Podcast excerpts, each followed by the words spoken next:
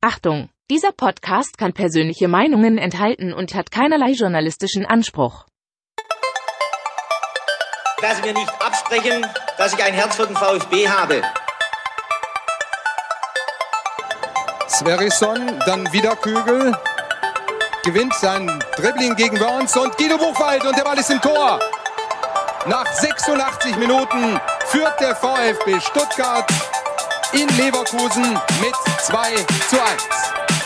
Nach 1950, 52 und 84 gewinnt der VfB Stuttgart zum vierten Mal die Meisterschale.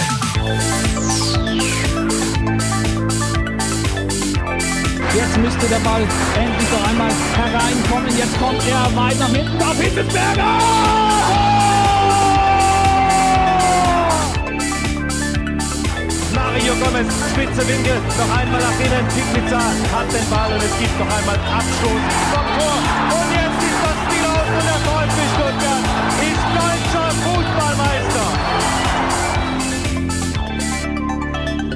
Herzlich willkommen bei STR, live aus dem Fanprojekt in Stuttgart. Mein Name ist Ricky, gegenüber von mir sitzt Sebastian Rose. Hallo, Sebastian. Hallo Ricky, bist du auch gut erholt aus dem Urlaub zurückgekommen? Äh, gut erholt zurückgekommen, dann aber hart aufgeschlagen. Okay. Die Temperaturen haben mich gekillt. Ja. Ich wohne im Dachgeschoss äh, und ich muss sagen, also das war nicht so angenehm. Dachgeschoss, ähm, aka Sauna. Äh, ja, das kann man definitiv so sagen. Und ich ähm, kann gleich verraten, Leute, wir sind technisch heute wieder am Limit. Also Wir sind technisch immer am Limit. wir sind schon wieder dabei, äh, unsere Audioeinstellungen zu optimieren. Wir hoffen, dass der Sebastian heute endlich mal gut zu verstehen ist. Du hast mir jetzt verstehen gegeben, dass ich einfach zu weit weg vom Mikro saß und heute versuche ich wirklich den, den Rücken durchzudrücken, Brust raus und ganz nah am Mikro zu sitzen, damit das auch ein bisschen lauter ist. Und an euch wieder die obligatorische Frage, sind Bild und Ton okay, dann schreibt's bitte in den Chat ähm, und wenn dem so sein sollte, dann starten wir richtig durch und heute vermutlich eine der kürzeren Ausgaben. Ja, wir haben diesen Satz schon oft Ich will's gebraucht. nicht, ich will's nicht jinxen, aber wer weiß. Und am Ende saßen wir dann bis tief in der Nacht äh, hier im Fanprojekt, haben über den VfB Stuttgart gesprochen, meist aber zu Recht, muss man sagen. Also wir haben es nicht künstlich in die Länge gezogen, sondern der Verein gibt einfach viel her, muss man offen und ehrlich gestehen. Ja, man kann und muss viel über den VfB reden. Umso erstaunlicher ist es jetzt ja, dass es ähm, seit dem überraschenden Klassenerhalt nach 34 Spieltagen jetzt so ruhig eigentlich ist in der Mercedesstraße. Das stimmt, also es ist verhältnismäßig ruhig, das beunruhigt wiederum viele VfB-Fans. Die haben das Gefühl, das ganze Geschehen läuft am Verein vorbei, da passiert ja gar nichts, keiner geht, keiner kommt. Äh, wenn überhaupt, dann irgendwelche Leute, die für Infrastrukturmaßnahmen zuständig sein könnten, um schon mal einen kleinen Teaser hier Ja. äh, mit reinzuwerfen. Ähm, ja, ansonsten passiert nicht viel, aber ich äh, lehne mich mal weit aus dem Fenster und behaupte, so wird es nicht bleiben. Ähm, ohne jetzt zeitlich konkret zu werden, kann ich euch versprechen, es wird sich auch beim VfB transfertechnisch schon in ja überschaubar naher Zukunft was tun. Also ihr müsst nicht bis August aushalten. Ja, und dir ist es ja sowieso egal. Ja, also ich warte darauf, ähm, wann es die ersten Bilder gibt, äh, Sven Mislintat oder Alex Werle mit einem Spieler zu ihrer rechten oder linken und einem Trikot in der Hand und dann ist das Ding für mich durch. ähm, alles andere, ich habe nur gelesen, dass die Transfermeldungen beim VfB mittlerweile daraus bestehen, ähm, dass das eine Medium irgendwas behauptet und das andere Medium sagt, nee, das stimmt gar nicht und das ist dann die Transfermeldung oder Transfergerücht, dann denke ich, das, das kann ich mir sparen. Das Schlimme an der Sache, erstens, es stimmt, zweitens, das eine Medium ist meistens Twitter und Scott McCormack. genau. Und das dementierende Medium ist dann irgend äh, ja, STZ oder Bildzeitung, wo man auch nie genau weiß, ob die tatsächlich besser informiert sind als Twitter. Äh, das heißt, es ist wirklich nicht so leicht, aber ich sag mal so, für STR ist die Quellenlage in diesem Transfersommer gar nicht so schlecht. Also wir haben ja schon so ein paar Sachen, sagen wir mal, so richtig angedeutet, möchte ich mal behaupten, die sich äh, verfestigen. Manche natürlich auch nicht, das wechselt dann immer mal wieder. Aber bislang bin ich ganz zufrieden mit der ähm, ja, Quellenlage, wie man so schön sagt.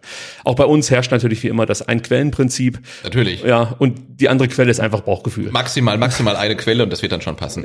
Also der Chat schreibt, äh, Ton und Bild sind gut, ähm, du darfst mich aber noch ein bisschen lauter machen. Also obwohl ich den Rücken durchgedrückt habe, aber vielleicht so ein bisschen lauter. Also mittlerweile glaube ich, die verarschen uns. Ja, wahrscheinlich. Aber gut, äh, ich mache es äh, und hoffe, die Leute haben recht. Wenn nicht, Beschwerden bitte aus der Podcast-Zentrale direkt in die genau, YouTube-Kommis. beschwert euch bei YouTube. Ja, und wenn euch das jetzt hier gerade gefällt, das haben wir schon lange nicht mehr gemacht, ist es jetzt vielleicht mal Zeit für die digitale Welle. Ja. Also virtuelle Welle haben wir es damals genannt, Ja. aber ich glaube, digitale Welle trifft's besser.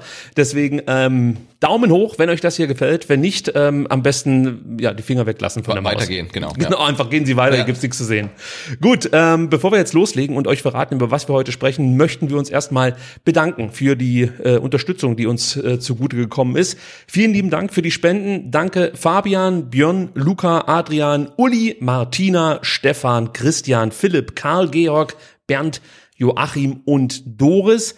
Natürlich geht auch ein großer Dank raus an unsere 126 Patreon-Supporterinnen und Supporter. Sebastian, zwei weniger. Äh, ja, das ist Inflation, Leute müssen sparen und dann gerne, ger wirklich gerne an uns. Also Ja, das stimmt. Das habe ich jetzt gar nicht mit wir sind einbezogen. äh, Lu- Luxusgut. ja, genau. genau. Wenn was übrig ist, dann schmeißt es uns entgegen.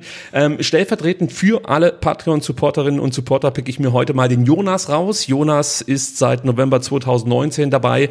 Ähm, danke für die großzügige und kontinuierliche Unterstützung. Das ist wirklich viel wert, wenn ihr dann auch am Ball bleibt. Wir freuen uns natürlich auch über einmal Spenden, keine Frage. Und ein besonderer Dank geht heute raus an Daniel. Danke für deinen Support. Und dann gucken wir mal, was wir heute mit euch vorhaben. Ich kann äh, schon mal behaupten, dass äh, der erste Themenpunkt, Transfer-Update, der äh, für 19.15 Uhr vorgesehen ist, äh, vielleicht diese halbe Stunde, die ich eingeplant habe, etwas überschreitet. Denn ich habe mir gedacht, wir gehen mal so ein bisschen tiefer in, ähm, ich sag mal, die Kadergedanken, die ich oder die Gedanken, die ich mir über den Kader gemacht habe äh, in den letzten Tagen, äh, das, da, da möchte ich ein bisschen genauer drauf eingehen, weil man sich natürlich schon fragt, wie möchte der VfB eigentlich von 33 Mann runterkommen auf 26? Ähm, dazu äh, muss man ja auch wissen, dass die Leute, die den VfB verlassen möchten, irgendwie ersetzt werden sollten. Also das werden wir so ein bisschen aufschlüsseln. Dann gibt's natürlich so ein paar Neuigkeiten zu Borna Sosa, Sascha Kalajdzic, mögliche Nachfolger für die beiden und auch noch andere Spieler gegen 1945. Wie gesagt, das ist nur so eine grobe Kennzahl. Ähm, geht's dann weiter mit dem neuen Spielplan, der veröffentlicht wurde. Wir schauen uns den genauer an und ähm, geben mal so ein paar Prognosen ab, dachte ich mir, wie hart die Hinrunde zumindestens wird. Aber wir tippen nicht 34 Spieltage durch, oder? Auf gar keinen Fall. Gut. Also ich könnte es jetzt mit einmal abschließen, der VfB wird von den 34 Spieltagen 33 Siege einfahren. Oh, okay. Ist äh, eine bold Prediction, ich weiß. Ja. Aber ich äh, könnte mir vorstellen, dass das die Mannschaft herausfordert, wenn sie das hier mal se zu sehen bekommt. Gegen 20 Uhr gibt's dann äh, das beliebte Themen. Potpourri, eins in dem Fall. Da geht es dann um weitere Termine, um ähm, die Eröffnung der VfB Stuttgart Frauenfußballabteilung. Wichtiges Thema. Ähm, der VfB hat einen Meistertitel zu feiern, das werden wir auch angreifen. 20.20 Uhr gibt's ein Thema, das äh, wenig Spaß macht, aber trotzdem behandelt werden muss. Es geht um Atakan Karasor und die Festnahme. Ihr habt es mit Sicherheit mitbekommen. Man kam ja fast nicht äh, dran vorbei. Und abbinden werden wir gegen 20.30 Uhr unsere Sendung dann ähm, ja mit ein paar Infos zu äh, Kolja Dickmann, der beim VfB Stuttgart in Zukunft sehr wahrscheinlich für infrastrukturelle Projekte zuständig sein dürfte. Und wir gucken so ein bisschen ähm, vielleicht nochmal andere Personalentscheidungen an, die den Trainerstab betreffen. So habe ich es mir mal ausgedacht, Sebastian. Klingt gut und ich bin bei Kolja Dickmann gespannt, ob der auch kicken kann, weil der ist ja erst 30, also theoretisch, ne? Wenn der Spieler, Alter her. wenn der einen Spielerpass hat, äh, das wäre genau die Erfahrung, die ja viele Leute immer gefordert haben für die Mannschaft. Selbst bei der Administration ist es so, dass der VfB Stuttgart offensichtlich Ja, auf, auf junge, junge Ta- ja. Talente setzt. Er kommt nicht aus Frankreich, sondern aus Hamburg, aber junges Talent auf jeden Fall. Finde ich gut, Ja, dass man total. das komplett durchzieht. Da sind wir schon alte Säcke. Also total, ja. wir wären Die meisten, die meisten Verantwortlichen könnten mittlerweile unsere Söhne sein. Du sagst, ich lache drüber, gell? das ist ja tatsächlich so. Ähm, gut, ähm, gibt's noch mal ein Update in Sachen Ton? Äh, alles gut? Hervorragend, dann werde ich mir jetzt mit diesem Handtuch kurz mal den Schweiß abtupfen, denn äh, wir sitzen hier im Fanprojekt unter so einer Glaskuppel, muss man sagen. Also das ja, sind halt so Dachfenster, die äh, verglast sind. Und ähm, ich weiß nicht, ob es euch schon aufgefallen ist, es ist relativ warm in Deutschland und in Stuttgart gefühlt noch mal fünf Grad wärmer als äh, in den umliegenden, äh, im Speckgürtel, sage ich jetzt mal so. Und im Fanprojekt nochmal 10 Grad wärmer. Es ist unfassbar. Heute geht's eigentlich. Also ich weiß nicht, wie du das machst, wahrscheinlich. Ich war, ich war eine halbe Stunde vor dir da und konnte mich dann akklimatisieren. Deswegen geht's mir jetzt ganz gut eigentlich. Ich bin hierher gedüst, äh, bin mehrfach im Stau gestanden. Es war heute wirklich eine Katastrophe. Bin dann hier reingekommen, voll gepackt. Du hast mir noch geholfen, dass ich nicht gestolpert bin mit diesen ganzen Utensilien, die ich ins Fanprojekt getragen habe. Bin dann rüber zu unserem äh, Lieblings-Späti-Laden und äh, habe mir noch hier so ein Wulle geholt. Ähm, übrigens, keine, also soll jetzt nichts in Richtung Dinkelacker, nee, Moment, Schwabenbräu äh, heißen, dass die jetzt irgendwie wieder Stoff nachschieben müssen, aber wir haben keins mehr. Kein Wulle. Deswegen musste ich mir da drüben eins holen. Und das alles führte dazu, dass ich doch etwas transpiriere. Ich hoffe, man sieht es nicht so sehr. Leg mein, leg mein Filter drüber. Ja, ja, den ja. Antitranspirationsfilter. das finde ich gut. Gut, kommen wir zum Transfer-Update. Und äh, was man sieht, ein bisschen Bewegung ist jetzt im Markt. Äh, für VfB-Fans natürlich noch viel zu wenig, das weiß ich. Ähm, ja, gerade in, in dem Segment, in dem sich der VfB tummelt, wird ähm, meines Erachtens nach nicht mehr so großzügig mit den Scheinen um sich geworfen, wie das noch vor Corona der Fall war. Das heißt, ähm, es wird länger um Ablöse äh, Modalitäten verhandelt, natürlich dann auch um Vertragsdetails gerungen, möchte man fast schon sagen. Und ähm, ja, es, es fehlt auch manchen Vereinen schlichtweg das Geld. Also da braucht man ja nur an die Mercedes-Straße schauen, die können auch nicht jeden Transfer realisieren, den sie im Kopf haben. Und so geht es anderen Vereinen auch. Also dem VfB fehlt das Geld, um größere Transfers zu tätigen. Äh, man kann zwar davon ausgehen, dass Kalajdzic und Sosa den VfB verlassen werden und somit Geld in die Kasse gespült wird. Aber man sollte immer im Hinterkopf haben, dass Sven Missentat ja so roundabout 25 Millionen Euro Transferüberschuss erwirtschaften muss. Heißt also, ähm, wenn Sosa oder Sascha den Verein verlassen würden, ähm, ja, reicht das immer noch nicht, dass man großartig handlungsfähig wäre. Dazu bräuchte es dann vielleicht noch ein oder zwei weitere Transfers. Aber man ähm, steht auch nicht mit komplett leeren Händen da. Aber das Ganze ist natürlich auch ein Problem, weil man weiß, dass die zwei sehr wahrscheinlich in der kommenden Saison nicht mehr für den VfB spielen werden. Aber die Zeit, die das Transferfenster noch geöffnet ist, die wird ja auch nicht länger, sondern die wird kürzer. Ähm, und jeder weiß, dass der VfB die zwei erst abgeben muss, um dann handlungsfähig zu sein. Und ähm, das ist natürlich schon ein Problem. Ne? Also wenn du auf das Geld quasi läuft vor dir rum, aber es ist halt noch nicht zu Geld gemacht. Also ich möchte jetzt auch nicht abfällig über die Spieler reden, aber der VfB braucht halt die Ablöse einfach, um halt neu zu investieren. Und aktuell ist das halt noch nicht möglich. Ja, und du hast dann natürlich auch den Punkt, dass auch andere Vereine zum Beispiel treffsichere Stürmer suchen. Und wenn der VfB nicht handeln kann, dann hast du einfach das Problem, äh, dass du vielleicht jetzt Chancen äh, auslassen musst, also Spieler nicht verpflichten kannst, weil du noch nicht genau weißt, wie geht's mit Sascha weiter. Kommen wir nachher nochmal ausführlich drauf zu sprechen. Und was man auch nicht vergessen darf, der VfB hat äh, dreieinhalb Millionen für Pablo Maffeo eingenommen, hat aber auch knapp vier Millionen für Mafropanos und Ito ausgegeben. Inwieweit die jetzt in diese Rechnung, die ich gerade aufgemacht habe, mit den 25 Millionen einfließen, Weiß ich ehrlich gesagt nicht, aber es könnte zum Beispiel sein, dass man die Maffeo-Million schon inkludiert hat. Ah, die Maffeo-Million, das klingt gut. Das klingt, klingt richtig gut, gut. das klingt super. Oder ähm, auf der anderen Seite könnte es natürlich auch sein, dass Mafropanos Ito schon verrechnet wurden und wir wirklich nur bei diesen 25 sind, nur in Anführungsstrichen. Das wissen wir jetzt alles nicht, denn ähm, äh, ihr werdet es nicht glauben, aber wir haben da keinen Einblick auf die Zahlen. Wir müssen das glauben, was dann die Presse schreibt. Und die sprechen eben von 25 Millionen. Vielleicht sind es auch gar nicht so viele. Ja. Aber ähm, ja, es wurde so oft geschrieben, jetzt glaube ich es einfach mal. Äh, neben den angesprochenen Sosa und Kalajdzic muss der VfB aber noch weitere Spieler aus dem ja, deutlich aufgeblähten Kader bekommen und ich dachte mir, da gehen wir mal so ein bisschen durch, wer denn da als Wechselkandidat in Frage käme und ich fange mal an mit den Jungen im Bunde. Wahrheit Fagir, Matteo Klimowitz und Ömer Beas stehen auf der imaginären Leihliste, so habe ich sie mal getauft. Ähm, Fagir würde man bei einem ordentlichen Angebot auch verkaufen, wird viele überraschen, aber da ist man so ehrlich und sagt, okay, da hat man sich einfach mehr erhofft. Und wenn es jetzt die Möglichkeit gibt, äh, verhältnismäßig gut aus dieser Nummer rauszukommen, würde man äh, definitiv darüber nachdenken, ihn auch zu verkaufen. Am wahrscheinlichsten ist aber eine Laie. Es gibt angeblich auch Interessenten aus der dänischen Superliga. Also ähm, vielleicht ja, ist da irgendwie was möglich dass man ihn nochmal zurückschickt nach Dänemark, ihm nochmal das Jahr gibt. Er wird mit Sicherheit schon eine Menge gelernt haben jetzt hier, gerade was äh, ja, Professionalität äh, und sowas angeht. Also gerade der Lebensstil von äh, Wahrheit Fagir wird sich deutlich geändert haben und das kann ihm eigentlich nur helfen. Jetzt braucht er vielleicht ein bisschen Spielzeit. Da wäre die dänische Superliga nicht die schlechteste. Also das ist ein Kandidat. Bei Klimowitz und Beas geht es auch darum, ja, Entwickling, Ent Entwicklungsmöglichkeiten zu schaffen. Heißt letzten Endes äh, möglichst viel Spielzeit auf gehobenem Niveau, sage ich jetzt einfach mal. Also auch da bietet sich vielleicht eine belgische Liga an, eine niederländische Liga, ähm, Österreich, Frankreich vielleicht auch. Also das ist äh, klar, da spielt zwar PSG, aber so ab einem bestimmten Level wird's dann auch überschaubar von der Qualität. Dann kannst du da durchaus auch als, ich sag mal, ja junger Spieler, der noch nicht so abgezockt ist, ähm, Spielminuten sammeln und natürlich kommt auch eine deutsche zweite Liga in Frage, wobei man hier mit Sicherheit darüber nachdenken muss, ob das zum Beispiel ein Spieler wie Matteo Klimowitz wirklich weiterbringt mit seiner Spielart. Aber für Bayers könnte ich mir das ganz gut vorstellen zum Beispiel. Ja, absolut, klar. Also der ist ja schon ein bisschen robuster. Bei äh, Matteo Klimowitz sind wir uns, glaube ich, ähm, einig, dass der für die zweite Liga jetzt nicht unbedingt geschaffen ist mit seinem Spielstil und seiner Physis. Ähm, der bräuchte halt irgendwie ein anderes Umfeld. Aber ja, grundsätzlich die drei ähm, scheinen auf jeden Fall in der ersten Mannschaft vom VfB in der nächsten Saison jetzt auch nicht unbedingt eine prominente Rolle zu spielen. Insofern ist es naheliegend, dass die verliehen oder eventuell sogar verkauft werden sollen. Ja, bei Klimowitz schließe ich es fast aus, dass sie ihn verkaufen würden. Ähm, da habe ich immer noch das Gefühl, dass Sven Misselt hat äh, sich, ich sag's mal direkt raus, mega in den Arsch beißen würde, wenn bei ihm der Knoten einfach irgendwo anders aufgeht. Also äh, das weiß ich wirklich definitiv, dass man beim VfB total überzeugt davon ist, dass bei Klimowitz wirklich nicht viel fehlt, damit praktisch die Dose aufgeht.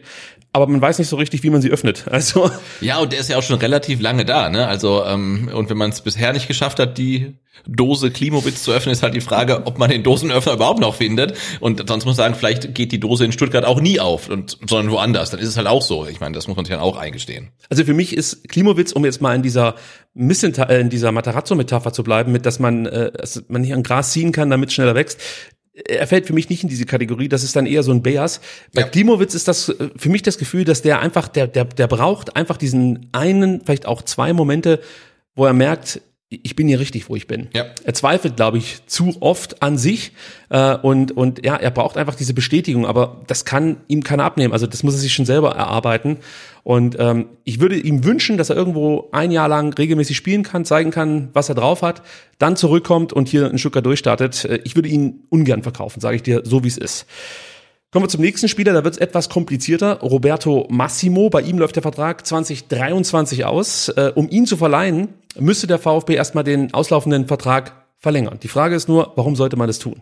Ich sehe eigentlich keinen Grund dafür, denn Massimo hatte ja durch Silas lange Verletzungszeit wirklich genügend Gelegenheiten, um, äh, ich sag mal, den nächsten Step zu machen, sich ins Schaufenster zu stellen oder beziehungsweise dann zu empfehlen äh, beim VfB auf der rechten Seite.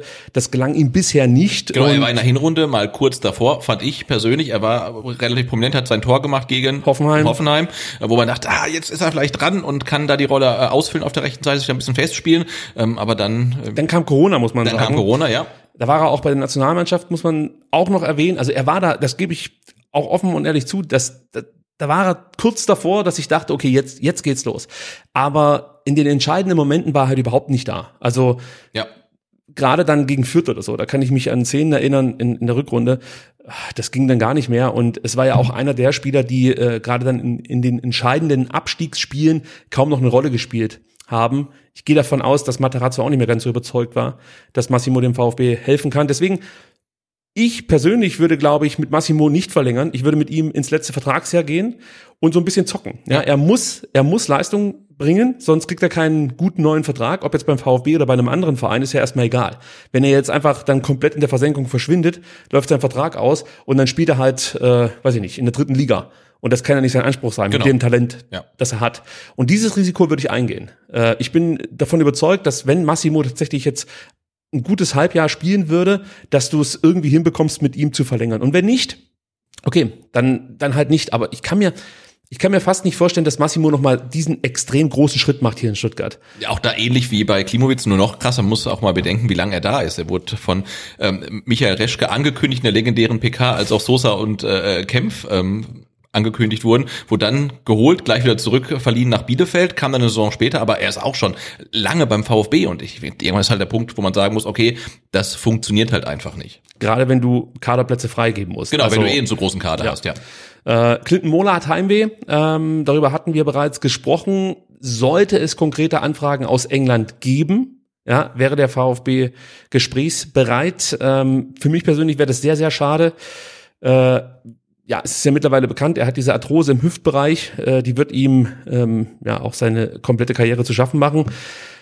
Es, es zerbricht mir wirklich das Herz, weil, weil Mola ist echt ein Transfer gewesen, also ich glaube, das ist vielen nicht klar gewesen, was, was das in England für Beachtung gefunden hat, dass der nach Stuttgart geht. Also hier in Deutschland war der nicht so bekannt, aber in England haben ganz viele gesagt, Alter, was geht denn bei euch ab? Das war so eines der Juwelen in, also was Defensive angeht, ja. der Chelsea-Jugend. Also definitiv war das ein Spieler, da waren sich eigentlich alle sicher, der wird irgendwann bei Chelsea in der ersten Mannschaft auflaufen. Und als er hier in Stuttgart war, hat er ganz, ganz schnell gezeigt, was der drauf hat. Also du erinnerst dich halt an die Rückrunde, wo er da halb links gespielt hat, das richtig gut gemacht hat, wo er auch mal im defensiven Mittelfeld ausgeholfen hat. Beim VfB ganz, ganz selten, aber er hat trotzdem seine Qualitäten gezeigt. Es gab, es gab, glaube ich, zwei Testspiele, wo er es mal gespielt hat. Also das ist ein hochveranlagter Spieler, der einfach durch diese blöde Hüftarthrose ständig, ja, rausgerissen wird. Und ihn gehen zu sehen, würde mir echt Schmerzen bereiten, aber ich meine, wenn er Heimweh hat, ich glaube, das bringt nichts, ihn hier festzubinden. Ja, und ähm, es ist ja auch nicht so, dass er für den VfB jetzt irgendwie 50 Spiele gemacht hätte, sondern also das kannst du in einer Hand abzählen, seine Einsätze bei den Profis. Und ähm, da muss man auch sagen, dann wahrscheinlich nicht aufgrund seiner Leistung, sondern aufgrund seiner Physis ähm, hat das halt nicht geklappt. Und ihm ist es zu wünschen, dass es dann woanders vielleicht klappt. Aber für den VfB war jetzt leider auch kein Gewinn, weil er halt so selten spielen konnte. Ja, äh, tue ich mir ganz schwer damit. Also das ist ein Spieler, den, den will ich hier in Stuttgart aufblühen sehen. Und ich, ich weiß, dass er, er hat alles. Er hat alles. Philipp Clement, Antonis Aidonis und Maxim Avuca können sich neue Vereine suchen. Das sage ich mal so knallhart. Äh, so wie es ist. Wo spielt denn Avuca? Bei Tirol oder jetzt mittlerweile woanders? Nee, jetzt mittlerweile ist er wieder in Stuttgart, aber er spielte Er dort. spielte bei ja, Tirol, Genau, okay. genau. Ähm, ja, sollte das jetzt nicht klappen mit den neuen Vereinen, dann würde ich mich äh, nicht wundern, wenn Frank Fahrenhorst äh, noch den ein oder anderen Neuzugang in der U21 begrüßen darf. Also ich möchte nicht ausschließen, dass einer der drei sich in der Vorbereitung irgendwie den Fokus spielt und äh, Materazzo sagt, er bleibt bei mir. Möchte ich absolut nicht ausschließen. Ich kann mir auch vorstellen, dass Fahrenhorst vielleicht bei dem einen oder anderen sagt, den brauche ich gar nicht. Ähm, aber ich glaube nicht, dass der VfB mit äh, einen, einem dieser drei rechnet. Also äh, die sind für mich mehr oder weniger erstmal weg vom Fenster. Dabei hatte Maxima Vuca vermutlich den spektakulärsten Einstand eines Neuzugangs in Stuttgart, den man überhaupt haben kann, im Spiel gegen Hannover. Als Kaminski nach zehn Minuten oder so runter musste, Kreuzbandriss. Kreuzbandriss, Avuca reinkam und dann was Eigentor und rote Karte und dann mit Standing Ovations vom Platz gegangen ist. Also es war sensationell. Und Jürgen Klopp hat's gesehen, hat dann bei Sven Missentat angerufen und hat gesagt, du, ähm, nichts für ungut, aber da habe ich eine bessere Alternative für dich. und dann kam Nathaniel Phillips. Ja. Ähm, wenn wir schon bei Phillips sind, dann ist Philipp Förster nicht Phillips allzu weit. Förster, ja. Super Überleitung. Der ist begehrt, habe ich gehört. Äh, jein. er geht ins letzte Vertragsjahr mit dem VfB, also eine zeitnahe Vertragsverlängerung schließe ich aus. Darüber haben wir auch schon mal gesprochen. Förster würde man in diesem Sommer ziehen lassen. Auch darüber haben wir schon gesprochen. Das wurde übrigens dann ähm, argwöhnisch kommentiert. Ja, das haben mir viele nicht geglaubt aus der Community, sage ich jetzt mal. Turns out, ich hatte dann wohl doch recht, denn es gibt erste Interessenten und zwar Bochum.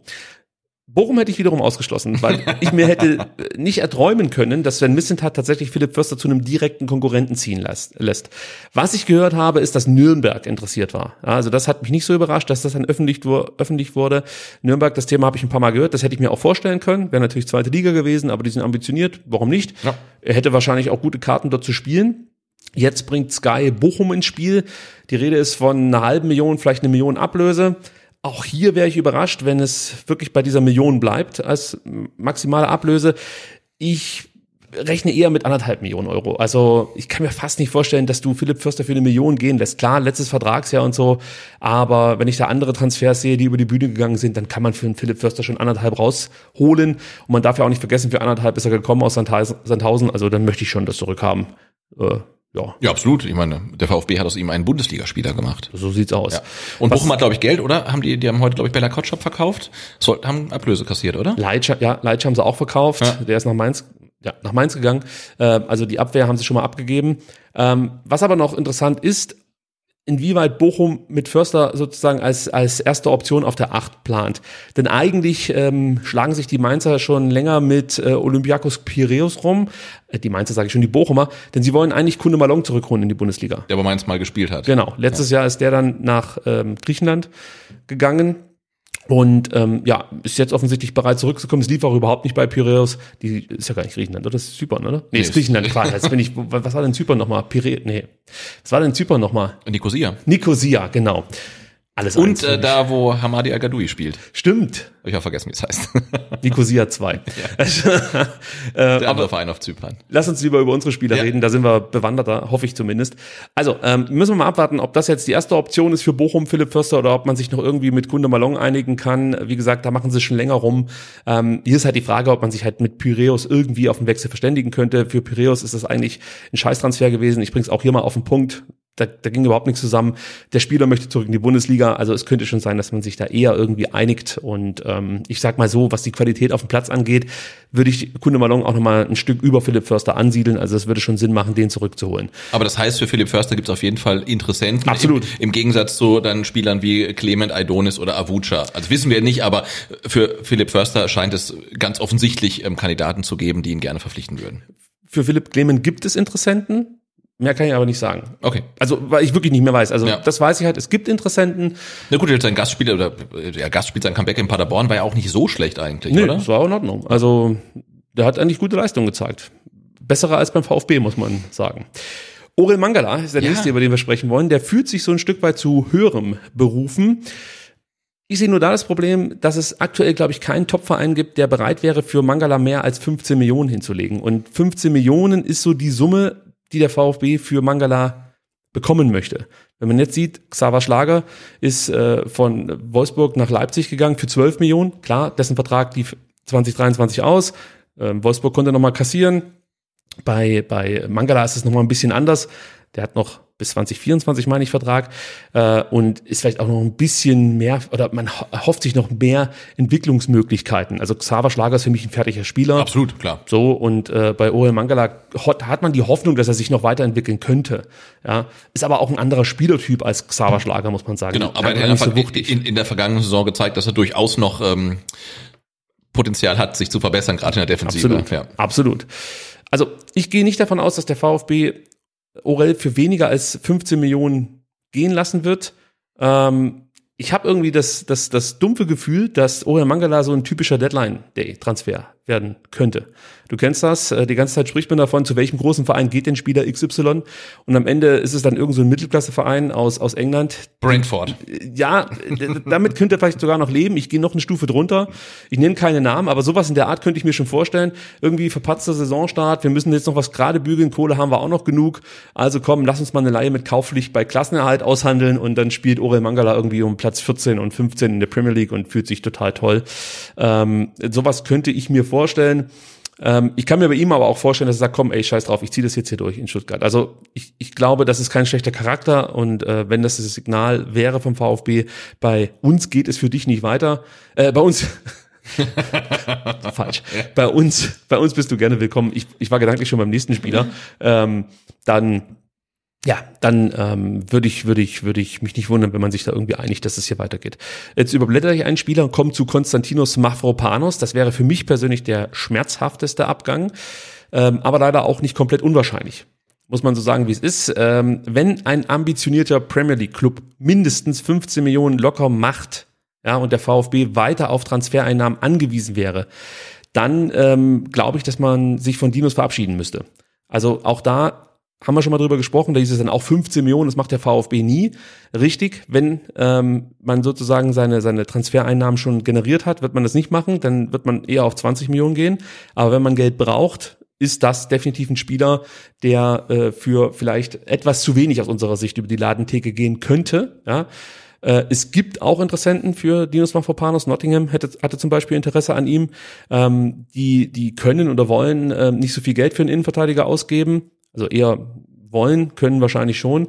Ähm, aber es gibt Interessenten. Und ich könnte mir gut vorstellen, dass Dinos immer mal wieder auftaucht irgendwo auf dem Zettel. Und ähm, wie gesagt, solange der VfB seine Kohle noch nicht im Trockenen hat, ist das immer ja ein Transfer, der theoretisch droht, muss man ja fast schon sagen. Ja, und die 15 Millionen Ablöse würde ich für Dinos Mavropanos zahlen, ohne ihn je spielen gesehen zu haben, nur ähm, aufgrund seiner Urlaubsbilder auf Instagram. Ein Wahnsinn. Also Also, du hast ja meine auch gesehen. Was Ja. sagst du jetzt, wer hat mehr im Urlaub für seine Fitness getan?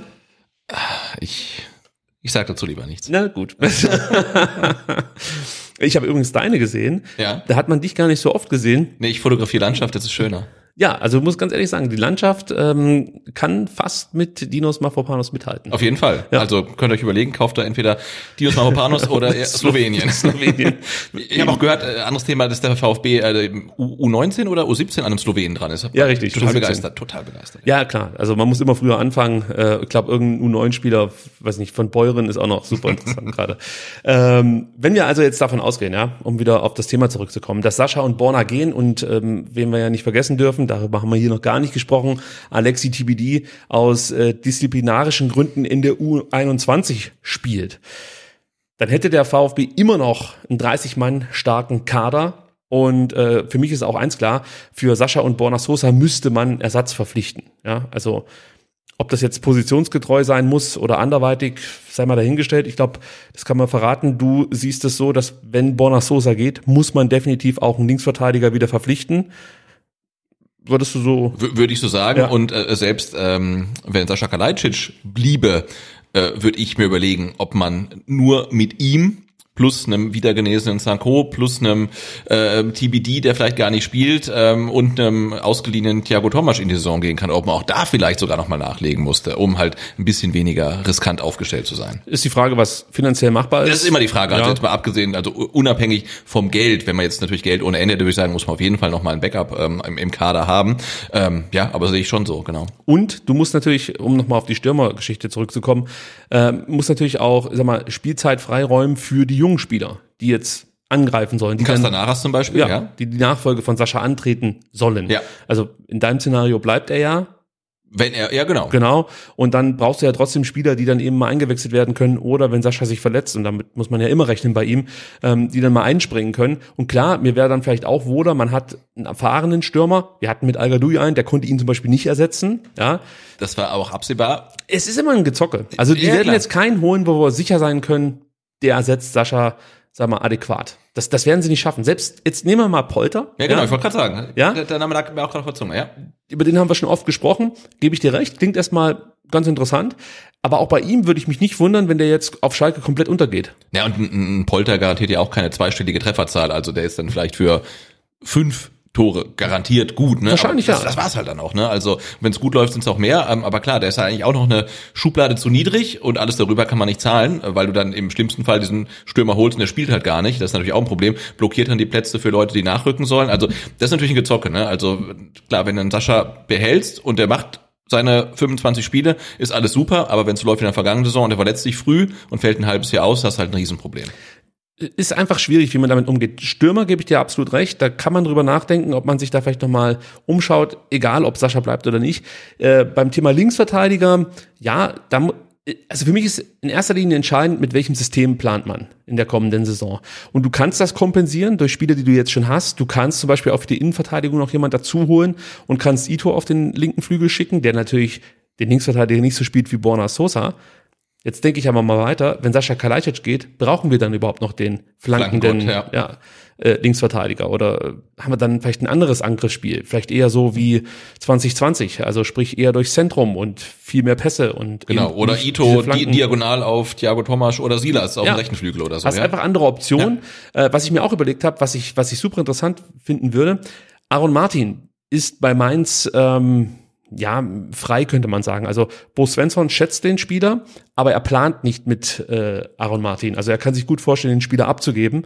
Und das ist kein günstiger Spieler, da musst du wahrscheinlich auch fünf Millionen hinlegen, aber er ist das aus meiner Sicht wert. Ich weiß nicht, wie es äh, vom Gehalt her ist. Ähm, ob, ob der VfB da mitgehen würde, was sich Aaron Martin so vorstellt.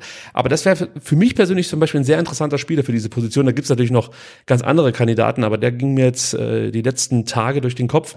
Das wäre zum Beispiel eine Option. Aber auch da, es kommt halt einfach darauf an, was ist für den VfB finanziell möglich, äh, wann haben sie Planungssicherheit, also sprich, wann werden die Wechsel von Borna Sosa und Sascha oder von einem der beiden verkündet und sind dann die Spieler, die ich eigentlich möchte, überhaupt noch verfügbar. Also das Ja. sind äh, viele Komponenten, die da zusammengehen müssen. Das macht halt einfach aktuell die Kaderplanung so brutal kompliziert für Sven Missentat. Weil unter Umständen könntest du vielleicht jetzt einen Transfer ziehen mit anderthalb, zwei, drei Millionen, ja. Die fehlen dir dann aber vielleicht, wenn du einen richtig guten Mann für einen Sturm brauchst. Ja? Und dann stehst du da, freust dich, dass du dir ein Backup auf links geholt hast für drei Millionen und dir fehlen dann aber plötzlich noch zwei, um den Wunsch-Nachfolger von Sascha Kalajdzic verpflichten zu können. Echt schwierig. Und ähm, wir haben ja die Sendung heute genannt, der mysteriöse Schattenkader. Eins äh, kann man, glaube ich, sicher sagen, Sven Missentat hat nicht nur einen Schattenkader, sondern mehrere. Also er ist für, glaube ich, die meisten Szenarien gut vorbereitet. Davon gehe ich einfach aus. Diesen, diesen Ruf hat er sich ja auch erarbeitet. Und er wird Lösungen finden. Und es wird äh, die riskante Variante geben, sprich wieder Spieler, die noch kein Mensch kennt, die für wenig Geld hierher kommen und wir uns erstmal darüber freuen, dass die vielleicht irgendwann den Durchbruch schaffen. Aber es wird auch diese Variante geben, wo man sagt, oh, guck mal an, das ist doch schon ein Name, den man kennt, ein gestandener Spieler. Und es kommt jetzt, einfach darauf an, welche Spieler kann man verkaufen, für welche Position muss man neue Spieler verpflichten und welche kann man intern kompensieren. Ich würde nicht von vornherein, weil ich das auch auf Twitter so ein bisschen mitbekommen habe, das grundsätzlich verteufeln, wenn man sagt, wir kompensieren das intern. Äh, Atta ist ja nachher auch nochmal so ein Thema. Ähm, das ist möglich, das ist definitiv möglich. Riskant ist es auch, Ja. keine Frage. Ganz ohne Risiko geht's aber beim VfB in den Transferphasen jetzt leider noch nicht. Aber auch sagen. da ist ja der VfB-Fan ein gebranntes Kind, weil diese interne Kompensation ähm, haben wir auch schon erlebt, zum Beispiel, dass dann es hieß, oh, der Adam Luschek, der kann auch Innenverteidiger spielen. Das kompensieren wir intern. Also ne, deswegen reagieren, glaube ich, viele Fans so allergisch, weil das wurde auch teilweise einfach als Ausrede genutzt, weil man nicht in der Lage war, adäquaten Ersatz zu verpflichten. Da haben wir gesagt, ja, der, der spielt halt irgendjemand anders, ne? Der, der Innenverteidiger kann jeder spielen. Und deswegen ist das, glaube ich, so ein bisschen ein Reizwort, diese interne Kompensation von Abgängen. Ähm, aber wenn es Sinn macht, dann kann es natürlich eine Option sein. Aber dann sind wir wieder bei dem Punkt, wenn du es nicht intern aufhängst, müsstest du noch mehr Spieler abstoßen. Genau. Ja. ja. also wir haben jetzt ja so ein paar Leute durchgerechnet, äh, sind zu der Überzeugung äh, oder äh, ja haben die Überzeugung, dass wenn du Sascha und Sosa abgibst, dass du die eigentlich eins zu eins ersetzen musst, beziehungsweise neue Spieler für diese beiden Spieler verpflichten solltest, dann bist du also immer noch bei 32 Spielern. Also wir haben vorhin gesagt, wir sind bei 30, wenn wir TBD mit rausrechnen, Sascha und, und, und Borna Sosa, aber die können wir nicht mit rausrechnen, weil ja zwei andere dann kommen ja, würden. also mindestens einer, ne? Mindestens ja, einer. Genau. Sind wir bei 32 Spielern, Clement, Aidonis, Avuja, haben wir gesagt, die können gehen, dann sind wir bei 29 Kaderspielern, dann haben wir Fagir, Klimowitz, Beyas, Mola und Massimo, alle werden nicht gehen, vielleicht aber zwei oder drei. Ja. Ja, also dann bist du bei 26 oder 27. Abgänge von Mangala und Mafropanos kannst du intern kaum auffangen. Mangala kann man vielleicht noch mit Nate und mit Ahamada kompensieren. Auch das wäre ein hohes Risiko, muss man sagen. Äh, ich kann mir vorstellen, dass, dass der VfB ähm, das aber riskieren würde. Ich glaube aber nicht, dass der VfB Mafropanos und Mangala abgeben würde. Ja. Also das schließe ich für mich aus. Förster könnte gehen, haben wir auch drüber gesprochen. Äh, dann stehst du also bei 25, vielleicht 26 oder 27 Spielern, also so genau wissen wir es nicht. Und damit ist eigentlich eins klar, der VfB wird in diesem Sommer keine sechs, sieben oder acht neue Spieler verpflichten. Maximal, da lege ich mich fest, fünf Spieler, dafür müsstest du aber auch zehn irgendwie äh, ja, wegbekommen von der Kaderliste. Das wird schon richtig schwer. Kannst nicht alle zu Frank Fahrenhorst schicken. Und ähm, ja, auch ein Alexi TBD, den würde ich nicht komplett streichen. Also vielleicht mal ganz kurz dieses Thema äh, streifen, das vor ein paar Tagen aufkam, dass sein Vater auf Instagram so einen Post abgesetzt hat und gesagt hat, dass es für uns hier nicht weitergeht, weil äh, wir vielleicht noch nicht so weit sind und dass man sich nach einem anderen Verein umschaut. Ähm, ich möchte gar nicht bewerten, wie clever das ist, wenn das dein Papa für dich äh, auf Instagram postet. Das möchte ich überhaupt nicht bewerten. Fakt ist eins, dass man in Stuttgart das Kapitel TBD nicht abgeschlossen hat. Das heißt nicht, dass es nicht noch zu einem Wechsel kommt. Ja. Aber wenn es nach dem VfB geht, ähm, ist das, ja, lassen labern. So, das, äh, so tut man das ab, würde ich mal so sagen. Ja. Aber klar, wenn jetzt ein Verein käme und ja, einfach dann die Modalität oder die, die, die Forderung des VfB Stuttgart erfüllt, dann könnte ich mir schon vorstellen, dass TBD den Verein verlässt. Ich hoffe, es kommt nicht dazu, weil er hat eigentlich alles, was man sich wünschen kann, ähm, was Anlage angeht. Also typischer Potenzialspieler. Und das Potenzial muss jetzt noch zu Qualität werden dass er das drauf hat, dass es dahin gehen könnte, hat er gezeigt. Jetzt muss es vielleicht noch alles auch ein bisschen professioneller werden bei ihm und dann, ja, könnte ja. schon was passieren. Ähm, was, was man vielleicht auch noch mal ganz kurz erwähnen sollte, ist, ähm, dass wirklich der Fokus auf der Ausdünnung des Kaders liegt und auf das Ersetzen ähm, wechselwilliger Leistungsträger. Ich glaube, das ist auch was, das muss man ein Stück weit erstmal für sich begreifen und auch annehmen, dass der VfB jetzt praktisch nicht hergeht und sagt, wir nehmen den Ist-Kader und verbessern den zwangsweise. Also wir können froh sein, wenn die Qualität einfach äh, kompensiert wird sozusagen, beziehungsweise nicht kompensiert wird, sondern äh, äh, konserviert. Das war das Wort, was ich gesucht habe. Wenn, die Qualität konserviert wird, darüber können wir froh sein.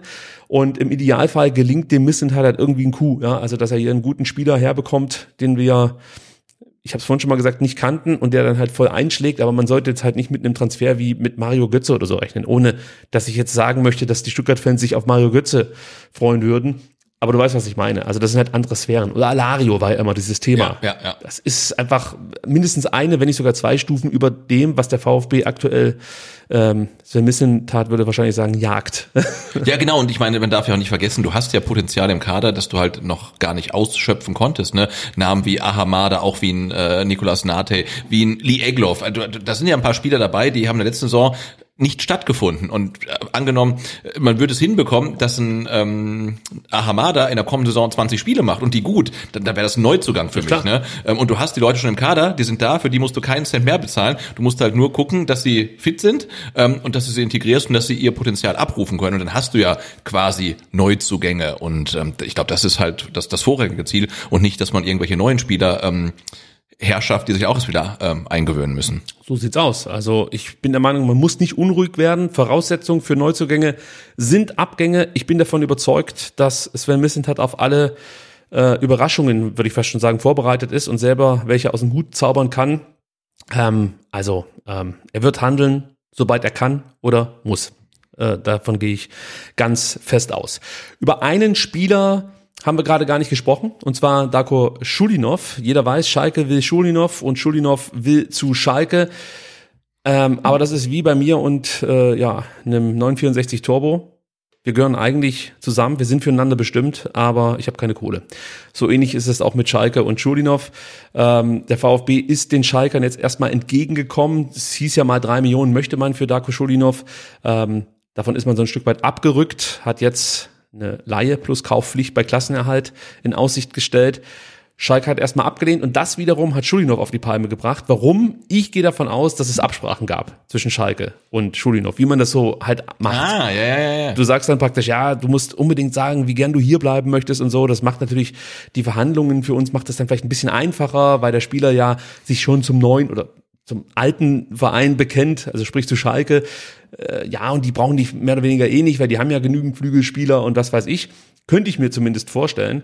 Und ähm, ja, du sicherst dann vermutlich auch so einem Leihspieler zu, dass du ihn festbinden wirst und alles dafür tust, um ihn festzubinden.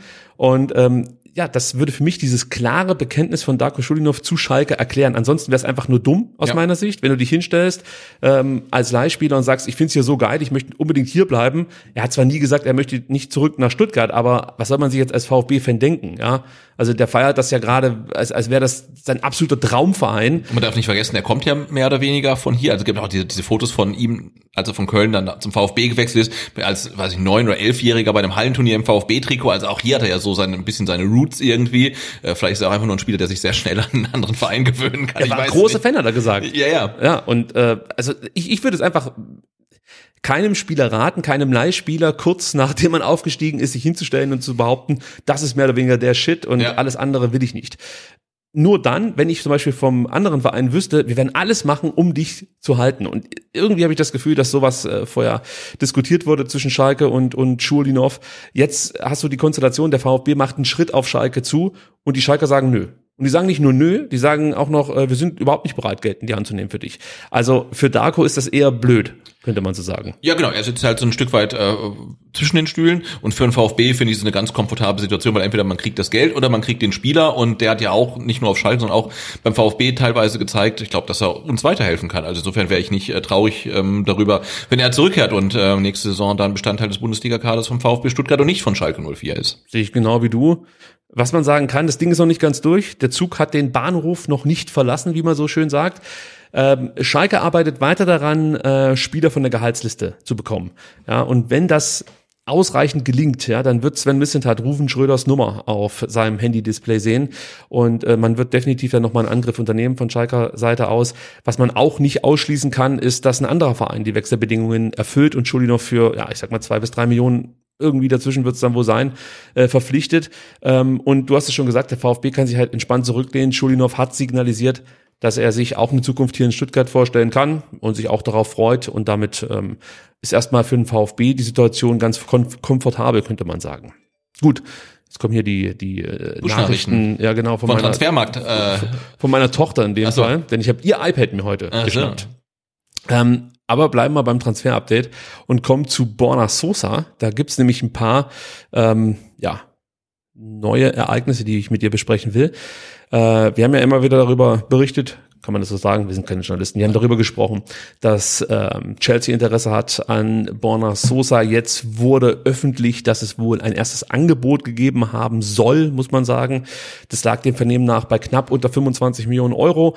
Sven Missentat möchte wohl noch ein bisschen mehr Schotter. Zu Recht, er verhandelt ja auch nicht mit Schalke. Also da kann man ruhig nochmal sagen, Leute, also ihr seid Genau, mit, mit Schalke 2,5 Millionen und äh, bei Chelsea kannst du das Komma rausnehmen. So in der Art, ja. ja. Also wenn es gut läuft, bringt äh, Sosa tatsächlich dem VfB mehr ein als die lange kolportierten 25 Millionen Euro. Ähm, auch da musste ich wieder schmunzeln, weil wir ja in den letzten Wochen von, von der Journalie, muss ich sagen, immer wieder lesen durften, es gibt eine na, Ausstiegsklausel. Und wir haben immer gesagt, das ist Quatsch. Es gibt keine Ausstiegsklausel, es gibt einfach nur so ein Agreement, ein loses. Gentleman's Agreement. Ja, ja. Nicht mal das. Das heißt halt, wir wollen mindestens 25, wenn du mir einen Verein bringst, der das zahlt.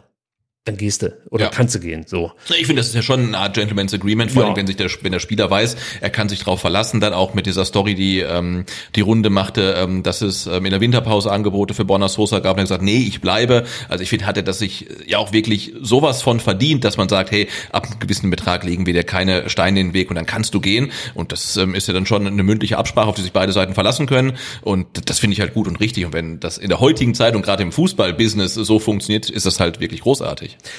Es ist äh, definitiv dem Spieler gegenüber sehr fair, aber rechtlich, rechtlich einfach nicht bindend. Nicht bindend, natürlich. Das muss man halt sagen. Nein, ja. und wenn er diese Absprache mündlich getroffen hat mit Sven Mislintat und der wäre jetzt vor im Winter gegangen oder gesagt, ich habe keinen Bock mehr und es kommt ein Nachfolger von Sven Mislintat, dann sagt der, du Borner, schön, dass du das mit dem Sven abgesprochen hast, aber mir ist das scheißegal. Ja. Ja, also Klar. Das, äh, ja, ich finde schon, dass man das klarstellen muss, weil es stand halt überall in der Presse, äh, 25 Millionen ist die Kaufoption, ähm, die kann man ziehen. Nee, das stimmt halt nicht. Also Ja. Borna Sosa ist frei verhandelbar. Ähm, Sascha Kalajdzic, über Sascha haben wir vorhin schon kurz gesprochen. Konkrete Neuigkeiten gibt es hier nicht, eher interessante Entwicklungen, so möchte ich es mal sagen.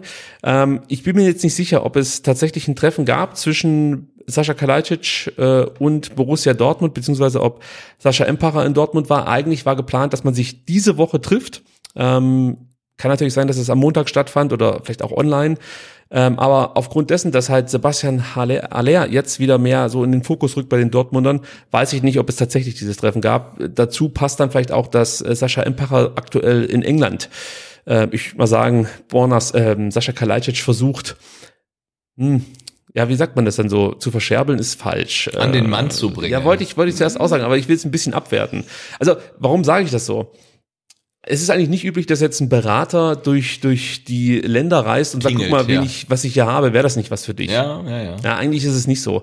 Nee, Ähm, aber tatsächlich hat man sowohl bei Borna Sosa wie auch bei Sascha Kalajdzic gedacht, irgendwie, ähm, ach, drei Tage nach Saisonende sind die halt weg und Ja. man liest halt, ne, und jetzt merkt man halt, okay, Dortmund will ihn, ach, jetzt dann vielleicht doch lieber den Aller, weil der vielleicht ein bisschen äh, äh, kompletter ist als Spieler und mehr ähm, Assets mitbringt und auch Borna Sosa, hab mir auch gehört, irgendwie Chelsea, ja, das stockt auch so ein bisschen und irgendwie denkt man, also so ein Selbstläufer ist es dann vielleicht auch nicht, ne? Die, Also bei Borna ist am überraschendsten, dass, dass Barcelona überhaupt keinen Move gemacht hat. Also da äh, hörte es sich für mich schon so an, als hätten die konkret Interesse. Wir haben ja hier mal gesagt, gut, die waren jetzt nicht nur wegen Borna Sosa in Stuttgart, als es damals dieses Gerücht gab, sie hätten sich jetzt nur Borna Sosa angeschaut. Ähm, nee, äh, die haben sich auch andere Spieler angeschaut, zum Beispiel ähm, Rafa Guerrero, ähm, der damals für Dortmund ja auch auf dem Platz stand.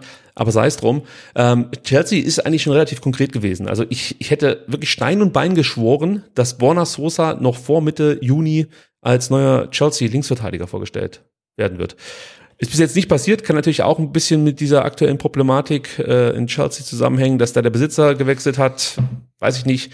Ähm, aber ich gebe dir recht, dass das jetzt sich so lange oder verhältnismäßig lange hinzieht ich meine, das Fenster ist schon überraschend. 1. September, das ist noch ziemlich viel Zeit. und hat auch erst auf seit 1. Juni. Genau, sagen. aber natürlich für den VfB wird es halt mit jedem Tag blöder halt irgendwie, ne, wenn die zwei dann relativ gegen Ende wechseln und du noch Ersatz finden musst, wird es nicht einfacher. Andererseits haben wir ja am Anfang angesprochen, ist der Transfermarkt auch jetzt noch nicht so richtig in Bewegung, weil ja wieder die großen Dominosteine noch nicht gefallen sind. Also Haaland ist jetzt gewechselt, Genau. ähm, Lewandowski ist dann vielleicht noch ein Thema, der auch irgendwie wieder was in Bewegung setzen könnte. Aber das ist ja oft so, dass erstmal so die großen Spieler wechseln müssen und dann gibt's halt so einen Nachklappeffekt und dann geht's mal weiter runter, bis dann diese Welle mal beim VfB dann angekommen ist. Ja, ich habe mal spaßeshalber geschaut. Also wenn du jetzt siehst, 2022 hatten wir als, als, als große Transfers Haaland mit 60 Millionen, also manche sagen 75, aber angeblich sind es 60.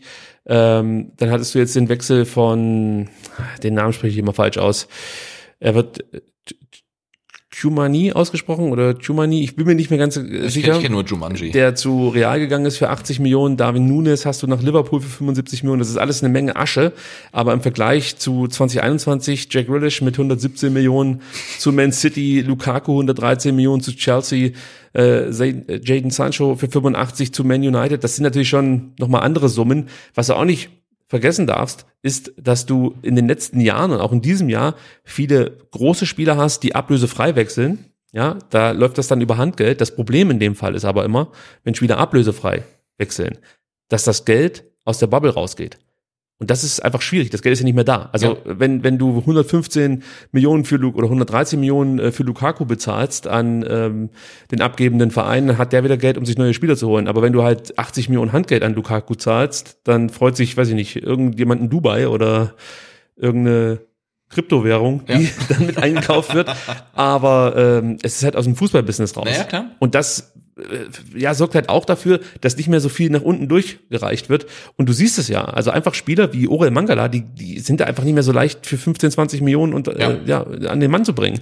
Und äh, du musst erst mal einen Markt finden oder Leute finden, die bereit sind, für so einen Spieler dieses Risiko einzugehen, dieses finanzielle Risiko. Ja, und der hat sich ja Markt dann auch durch, durch Corona halt schon geändert, weil ich erinnere mich Ja, dran, das ist noch nicht so lange her, vier, fünf Jahre, dass, wer war denn das jetzt ganz klar, dieses Halbsten, Kräuter führt einen Spieler nach, nach Chelsea verkauft hat? Den, den, den äh? Mainz war das. Oder Mainz? Äh, äh, Quatsch, Augsburg, Augsburg. Für unfassbar viel Ja, Geld, ja, ne? Augsburg war das. Ja, also klar, da hat sich eine Menge getan.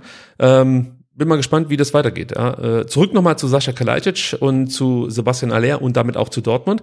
Also Aller soll wohl jetzt angeblich äh, Favorit Nummer eins sein auf die Haaland-Nachfolge in Dortmund. Äh, mit dem BVB soll sich Aller auch schon einig sein.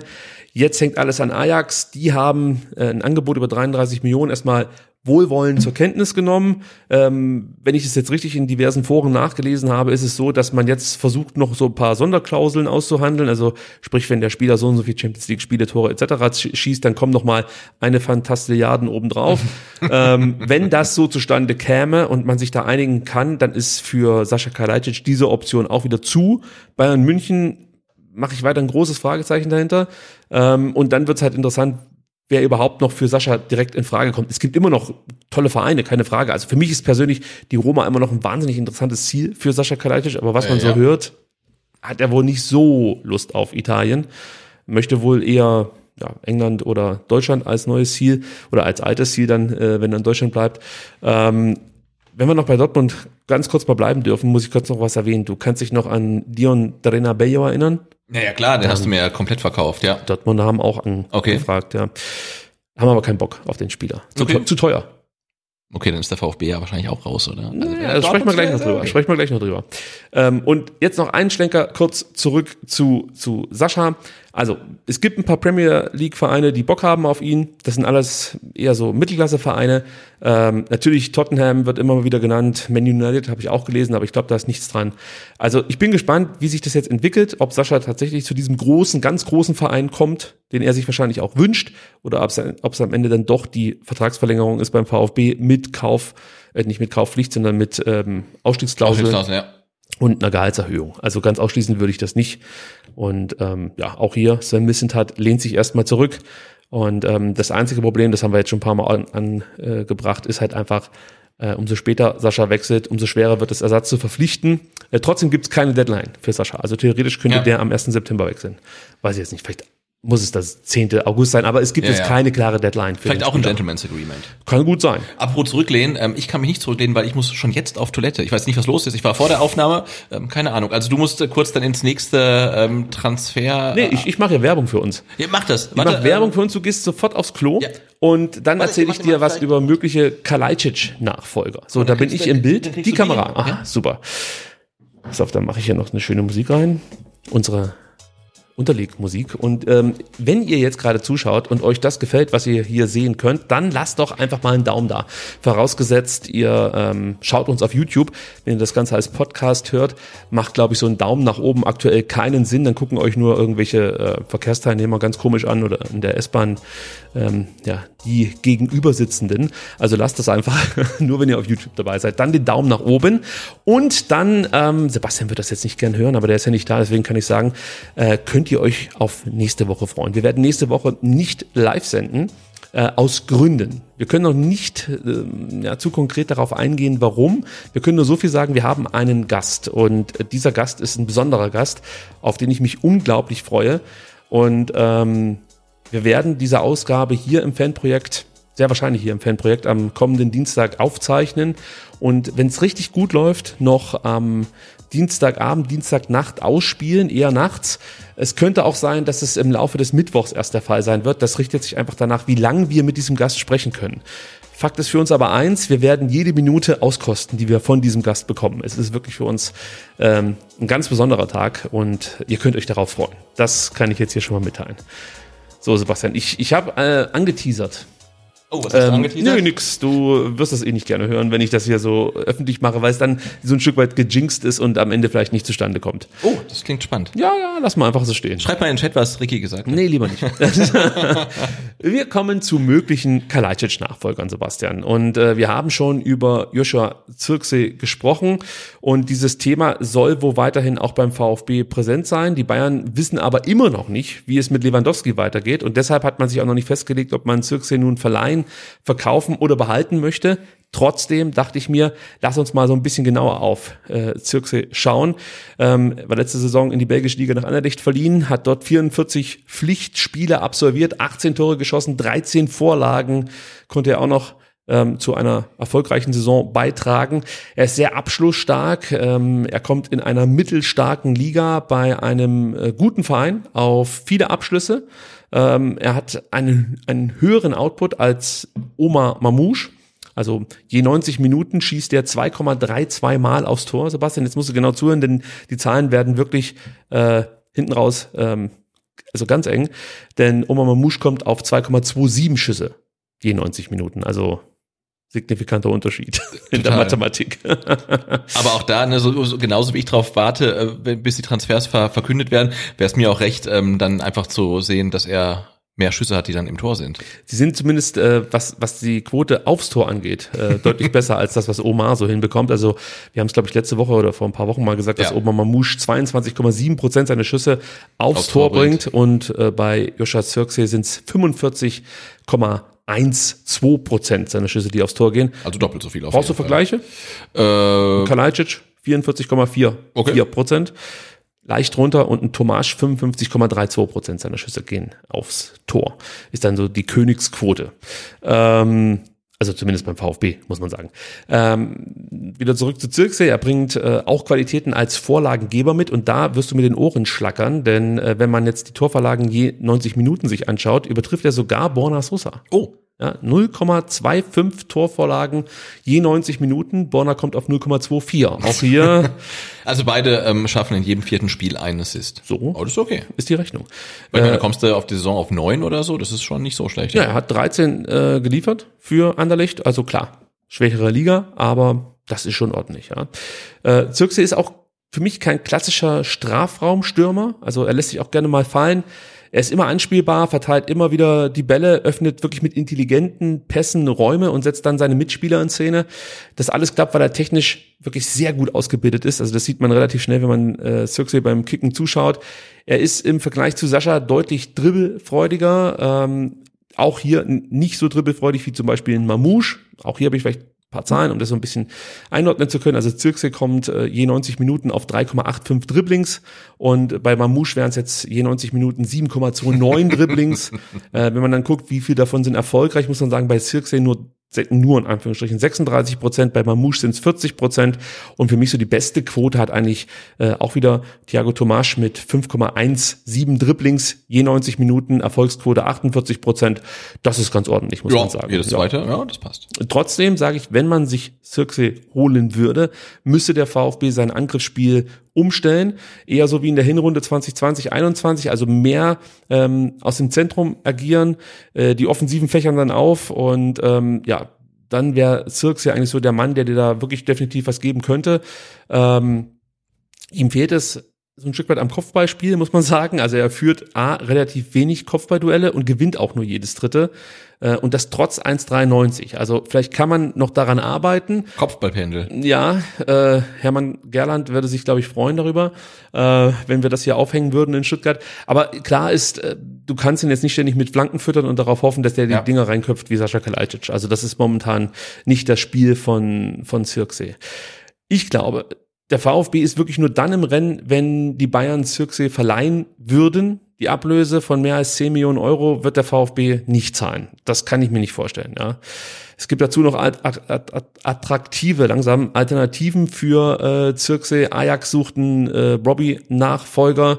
Also wichtig, nicht für Aller würde Zirkse kommen, sondern sozusagen für den Backup von Aller ähm, wäre er ein Kandidat und Zirkse ist ja Niederländer. Also ich könnte mir schon vorstellen, dass er für den größten Club äh, seines Heimatlandes mal in der Champions League spielen wollen würde.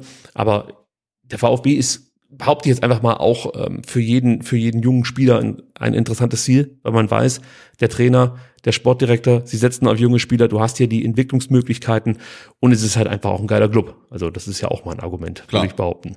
Und als VfB-Fansicht würde ich sagen, ob Ne, ich weiß ja nicht, ob er der Richtige ist. Der hat bei den Bayern gekriegt jetzt wo Anderlecht. Also immer bei relativ starken Clubs in ihrer Liga. Da ist es halt alles dann ganz okay, macht vielleicht auch Spaß. Ähm, und dann gehst du halt zum VfB und dann überleg dir mal, du spielst so eine Saison wie die letzte und du steckst halt knietief im Abstiegskampf. Ist dann ein Zirkzee der Spieler, den ich da vorne drinstehen haben möchte? Ich, weiß es nicht, aber, aber wenn du mich fragst, will ich dann am 33., am 34. Spieltag einen Polter oder einen Zirkzee, würde ich glaube ich eher Polter nehmen. Ich, ich glaube, du unterschätzt da Xerxes Selbstverständnis. Das ist schon, jetzt sage ich was, äh, ich mag das eigentlich gar nicht, aber der hat schon die Bayern-Mentalität so ein Stück Okay. weit. Also eine gewisse Arroganz ist dabei, er ist Hab ich überzeugt, kein- Ja, habe ich kein Problem damit. Also er ist mutig. Also man könnte sagen, das Bayern gehen, man könnte aber auch sagen, das, was Sven Missent hat vorlebt. Mutig sein, Risiken in Kauf nehmen, äh, Dinge machen, die man vielleicht jetzt so nicht erwarten würde. Also das Mamouche gehen, meinst du? Nee, Mamouche ist ähm, zu Unrecht überzeugt von sich selbst. er kann das nicht äh, mit Zahlen unterfüttern. Ja. Und das äh, gelingt einem Zirkse dann schon. Ähm, also, wie gesagt, als Laie wäre das für mich wirklich interessant, dass man sagt, irgendwie, weiß nicht, zwei Jahre plus Kaufoption. Vielleicht kann man da was hinbiegen. Ähm, aber ich glaube, dass man 10 Millionen für ihn hinlegt oder mehr, pff, Nee. weiß ich nicht. Jackson Moleka äh, ist der nächste, über den wir sprechen werden. Der ist 22 Jahre alt, verbrachte die Rückrunde in Kasimpascha. Kasimpascha. Ich hoffe, ich spreche das richtig aus. Das ist ein Verein aus der türkischen Super League. Und dort, Sebastian, schlug er voll ein, traf in 14 Spielen 12 Mal und bereitete fünf Treffer vor und war somit maßgeblich am Klassenerhalt beteiligt. Denn das Besondere bei Kasimpascha ist die Hinrunde, ja, beendeten sie auf Platz 18. Oh. Die Rückrunde, also in der Rückrundentabelle, landet sie auf Platz 2. Wie der VfB damals.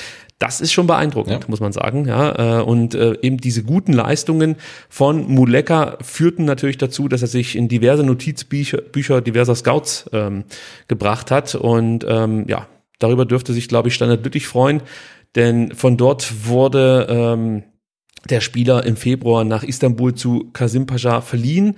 Äh, bei Standard Lüttich hat er noch Vertrag bis 2024. Die Belgier wollen drei Millionen Ablöse für Moleka. Und nach allem, was man so hört, wird äh, Kasim Pascha diese drei Millionen auch bezahlen. Ja, und Moleka selbst hat auch schon erklärt, dass er gerne in der Türkei bleiben möchte. Und warum jetzt plötzlich der VfB und übrigens auch Schalke, die sich diesen Spielern nicht mal leisten könnten. Die sollen erstmal den Schuldenow zahlen. Und den können sie schon Ja. nicht beka äh, bekommen.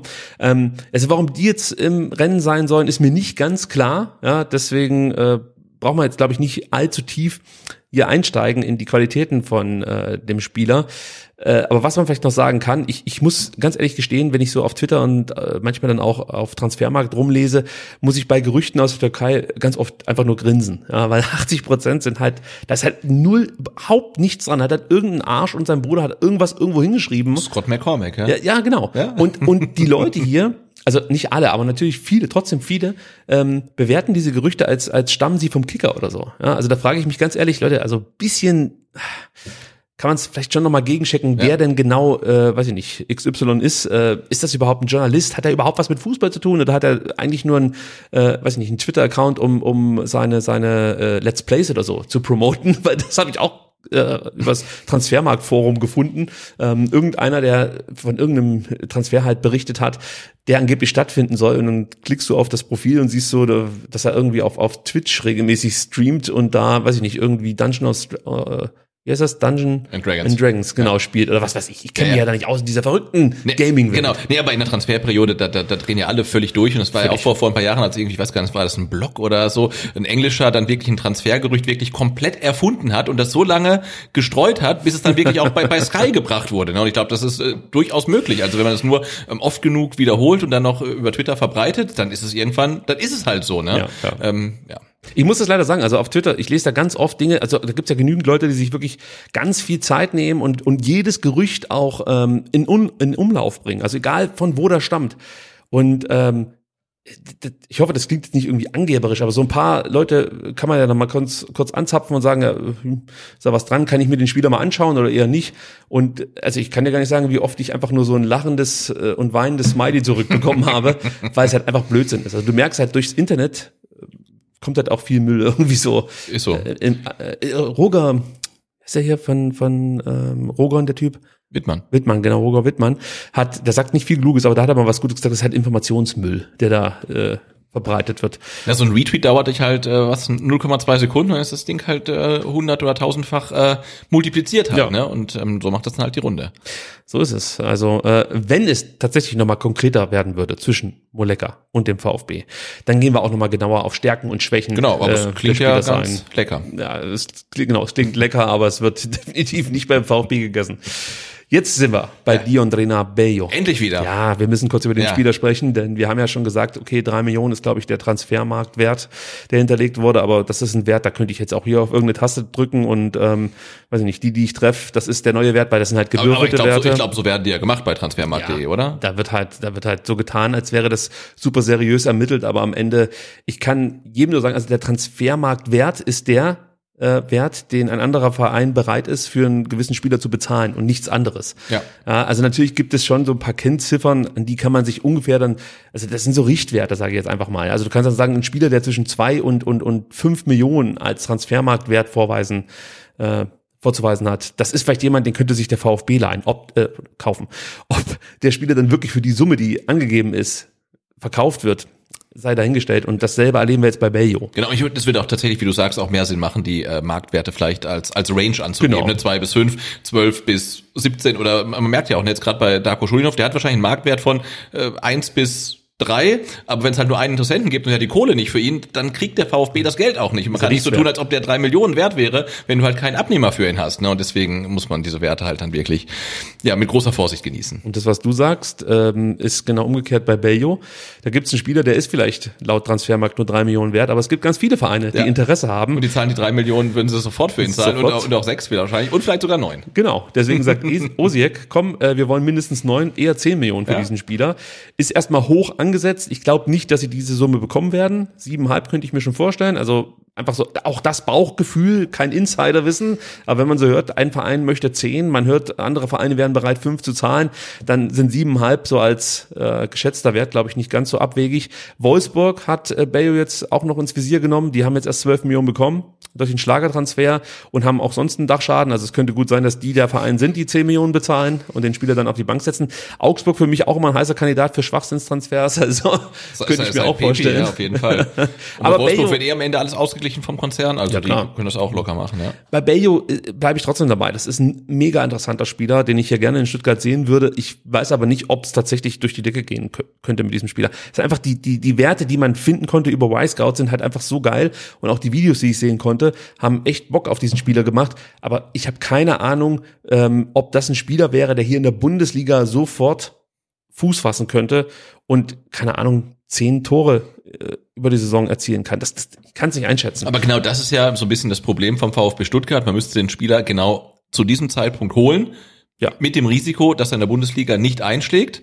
Ähm, weil jetzt darauf zu warten, dass ihn jemand anders in die Bundesliga holt und er dann performt, dann ist er weg. Dann, kriegt ist der er VfB nie mehr, ja. Und das ist ja genau das Problem, wenn du halt so ein Verein bist wie der VfB Stuttgart, dass du jetzt ins Risiko gehen musst und dann auch vielleicht sieben, sechs Millionen riskieren müsstest Ja. für einen Spieler, von dem man dann halt irgendwie sagt, ähm, na, der ist halt so wie der Fagier gewesen. Und also, ja, ja, klar. ist halt so, ne? Also, das ist das Geschäftsmodell des VfB Stuttgart, muss man ganz Ja. klar sagen. Äh, die andere Option, zu der kommen wir jetzt.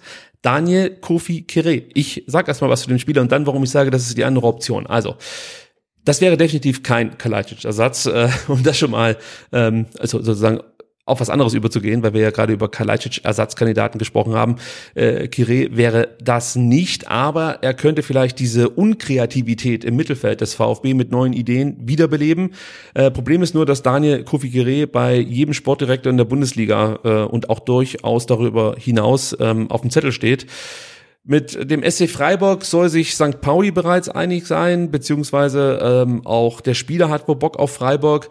Ähm, die verhandeln jetzt miteinander. Mainz, Gladbach und Union haben, denke ich mal, auch noch mal ein paar Argumente. Sollte es jetzt mit Freiburg nicht klappen. Trotzdem dachte ich mir, lass uns mal gucken, äh, was, wer ist eigentlich Daniel Kofi Kire? Man hört das, alle drehen schon wieder durch, habe ich das Gefühl. Alle finden diesen Spieler ist irgendwie so der heiße Scheiß auf dem Markt. Deswegen lasst uns äh, so ein bisschen diesen Spieler mal genauer unter die Lupe nehmen.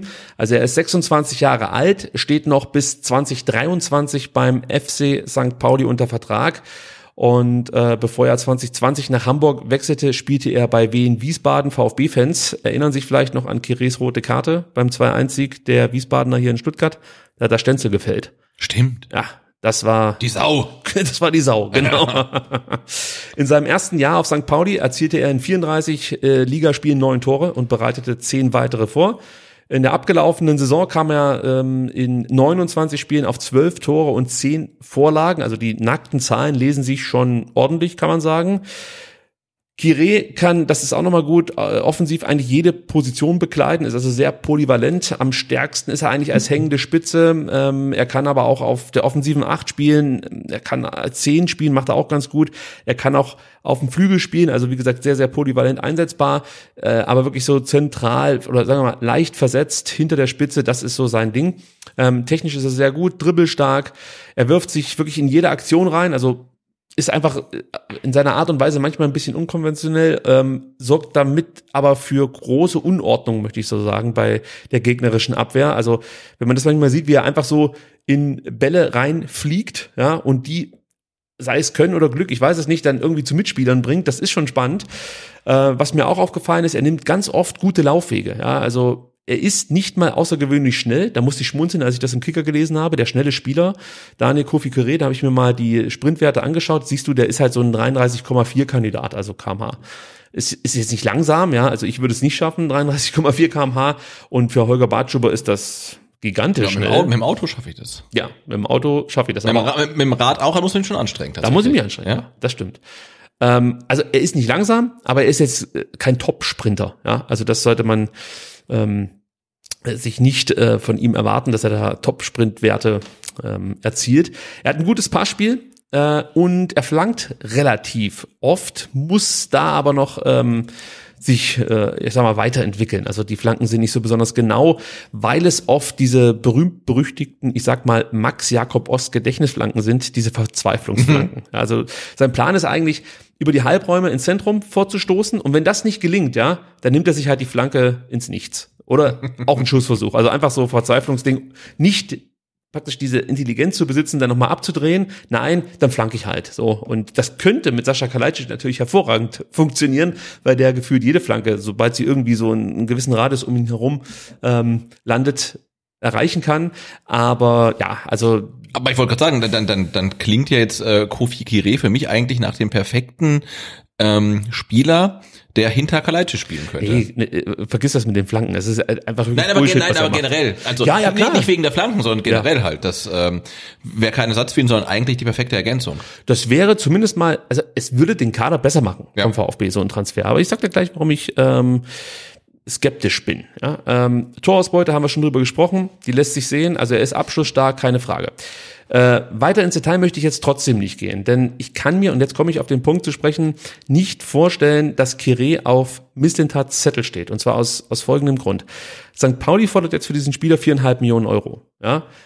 ich glaube nicht, dass die Ablöse wirklich bei viereinhalb Millionen liegen wird, eher irgendwie vier, vielleicht 3,7, irgendwo da. Ja, ähm, das ist für mich erstmal kein Schnäppchen. Der kommt aus der zweiten Liga und alles über drei Millionen ist für mich dann erstmal kein Schnäppchen. So, dann ist er 26 Jahre jung. Natürlich kann er sich noch weiterentwickeln, aber ich glaube trotzdem nicht nach allem, was ich jetzt gesehen habe bislang von Kire, dass der jetzt nochmal wirklich richtig große Sprünge macht. Selbst wenn er nochmal ein bisschen sich verbessern würde, ja, oder einfach nur stabilisieren, ist das kein Spieler, den du in zwei Jahren für mehr Geld verkaufst. Das heißt, das Kire-Paket kostet dir Geld, schafft aber keine Werte. Das ist okay. Du brauchst auch so- solche Transfers, ja, keine Frage. Aber wenn ich einen Spieler verpflichten würde, der mir keine Werte generiert, sondern erstmal nur kostet, beziehungsweise im besten Fall geht das für mich nur 0 auf 0 aus, denke ich eher an so Spieler wie äh, Grisha Brömmel, die dann auch Mentalität mit reinbringen. Ja, und der, die dir vor allen Dingen schon gezeigt haben, dass sie in der Bundesliga bestehen können. Und Genau. Spieler ohne eine einzige Bundesliga-Sekunde zu holen, ähm, der dir dann keine Werte generieren kann. Das ist natürlich dann schon so ein Ding, das passt Das nicht so richtig zur ähm, VfB-Philosophie. Und das ist ja quasi ein Transfer, äh, ich würde sagen, Nikolaus Nate-mäßig. Ne? Also der kam auch von einem Zweitligaverein, hat auch noch nicht Bundesliga gespielt. Also an- Philipp Clement ja, ist das für mich. Ja, so, so ja. Ja, also Ja, einfach ein Spieler, der in der zweiten Liga definitiv unter Beweis gestellt hat, dass es funktioniert. Ja. Bei einem Verein, Genau. muss man sagen. Also in Wien Wiesbaden war das auch noch nicht, noch nicht so berauschend, was man von ihm gesehen hat. War da zum Beispiel kein Stammspieler und du kennst den Kader Nee, du kennst den Kader von Wien Wiesbaden nicht, aber das wiederum sagt dann auch viel aus, wenn der Spieler dann eben da keine äh, Einsatzgarantie hatte. Ähm, deswegen, also ich, ich möchte den Spieler nicht schlecht reden, das darf man nicht falsch verstehen. Aber so als Paket wäre das für mich nicht die erste Lösung. Das wäre nicht mein erster Transfer, die ich, den ich in diesem Sommer tätigen würde. Das ist bestimmt ein Spieler, der wird in Freiburg sehr wahrscheinlich gut zurechtkommen. Ähm, aber ich weiß auch nicht. Also das ist für mich nicht der klassische Missentat-Transfer. Also würde mich echt interessieren, wie sollte der VfB Interesse haben, wie das Interesse zustande kam. Also das wäre mal schön, wenn bei einer zukünftigen Pressekonferenz jemanden Sven Missentat fragen könnte, A, gab es Interesse an Kire? Wahrscheinlich wird das nicht beantworten. Aber wenn er es machen würde, gab es Interesse an Kire und äh, was hat dich an diesem Spieler gereizt? Ja. Weil äh, ja, die reinen Zahlen, wie gesagt, interessant, aber es passt eigentlich nicht in dieses äh, ja, in, in dieses Konzept, das Sven Missentat in den letzten Jahren gefahren äh, ist hier in Stuttgart. Ja. Ähm, definitiv auch ein Transfer aus meiner Sicht mit Risiko. Du hättest gesagt, Wette, stimme ich dir absolut zu. Ähm, ja, ich, ich, ich, ich glaube es nicht, dass das Kiri hier in Stuttgart landen wird.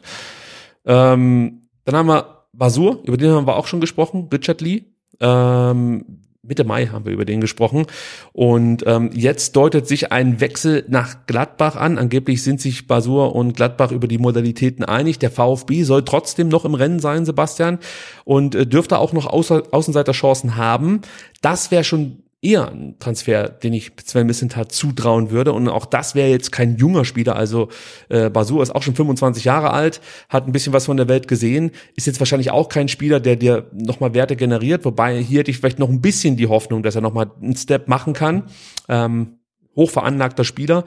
Ähm, das Ding ist halt, es ist genau der Spielertyp, den Sven Missentat aktuell sucht. Der klassische Defensiv-Allrounder, der im, äh, auf der 6 spielen kann, auch in der Innenverteidigung spielen kann. Den kannst du theoretisch auch mal auf die 8 vorziehen, das hat er auch noch drin, äh, aber grundsätzlich 6er, 8, äh, 6er Innenverteidiger, das ist so seine Position und genau so ein Spielertyp sucht Sven Missentat. Und hier würde ich mich nicht wundern, wenn es da noch eine Überraschung gäbe und den Transfer würde ich tatsächlich auch äh, feiern, weil das wäre schon eine Ansage. Natürlich weiß ich nicht, ob Basur hier einschlägt beim VfB Stuttgart, aber es wäre schon ein Statement, wenn der VfB Stuttgart die Gladbacher äh, beim Transferpoker ausstechen könnte. Und da liegt es nicht daran, dass die Gladbacher halbherzig an diesen Transfer rangehen. Die wollen diesen Spieler unbedingt. Und äh, das, das, das würde ich schon geil finden, wenn Missentat Basur nach Stuttgart holen könnte. Dann hätten wir eine Baustelle definitiv erstmal beendet. Und zwar die, ähm, die den Defensiv-Allrounder Ja. äh, betrifft. Absolut, das muss man ja auch dann sagen. Jetzt, ähm, du hast ja die Konkurrenten bei Kofi Kire ähm, äh, aufgezählt und wenn man jetzt dann die Clubs halt sieht, ne, der SC Freiburg, äh, Mainz, Gladbach oder auch Union Berlin, die haben ja den VfB leider so in der Nahrungskette der Bundesliga ein bisschen abgehängt. Also die sind jetzt für einen Spieler mal offensichtlich zumindestens eine, eine bessere Wahl ähm, und da muss dann natürlich dann der Sportdirektor mit anderen ähm, Assets irgendwie werben können, wie Perspektive, wie Publikum. Also du spielst natürlich lieber in klar. Stuttgart als in Mainz, ähm, äh, aber grundsätzlich sind die Mannschaften natürlich jetzt einfach über dem VfB angesiedelt. Das darf man auch so. nicht vergessen. Also der VfB kann jetzt nicht zu Mainz hingehen und sagen, wir wollen die drei Spieler haben, sondern die sagen auch, nee, warum? Also und ne, Union Berlin spielt ähm, europäisch zum zweiten Mal in Folge. Ähm, der SC Freiburg spielt Champions League. Nee, Nee, äh, aber fast. Ja, Euroleague.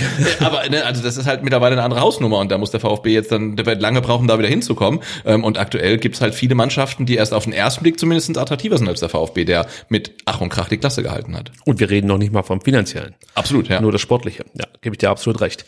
Letzte Meldung beim Transfer-Update und ich habe meine Zeit komplett gerissen. ähm, aber gut, so ist das halt. Falco Michel, der Defensivchef der VfB Amateure, wechselt zum VfB 2. Da dachte man erstmal, was ist denn da los? Aber auch da gibt's wieder eine kleine Geschichte hinter dem Transfer, Sebastian. Das werde ich mit euch und dir gleich teilen. Erstmal was zu Falco Michel, der kam 2020 vom SC Freiburg hier zum VfB und war in seinen zwei Jahren in Stuttgart eigentlich unumstrittener Stammspieler. Und jetzt kommt's, jetzt wechselt er zum BVB 2 und das auch, weil ähm, Christian Preußer, der Nachfolger von Enrico Maaßen beim BVB 2 wird. Enrico Maaßen äh, jetzt in Augsburg, hat vorher die zweite Mannschaft von Dortmund betreut und Christian Preußer, jetzt wird's interessant, der kennt den Michel noch aus gemeinsamen Freiburger Zeiten. Ah, die kennen sich und also damals war Michel in der U19, Preußer hat die zweite Mannschaft der Freiburger trainiert, es wäre aber sozusagen sein Spieler geworden. ja, ja. Und nee, er war, glaube ich, Tra- Co-Trainer, meine ich, in, in, in äh, Freiburg bei der zweiten Mannschaft. Aber ist auch egal, auf jeden Fall kannten die sich. Und jetzt hat Preußer gesagt, genau diesen Spieler möchte ich. Und dann wurde das natürlich auch möglich gemacht. So läuft das dann immer im Business. Gut, jetzt müssen wir mal gucken, wo sind wir denn zeitlich, Sebastian? Komplett am Arsch, Komplett am oder? Arsch. Wir- wir- Dann äh, können wir das äh, Transfersegment schließen. Das können wir schließen. Wir müssen vielleicht noch kurz erwähnen, ähm, äh, Santi Askasiba möchte aus Berlin unbedingt weg. Ich wollte es nur mal sagen. Defensiv-Allrounder. Ja, und ausgerechnet jetzt, ja, wo praktisch Falco Michel die zweite Mannschaft verlassen hat. Also das wäre doch was.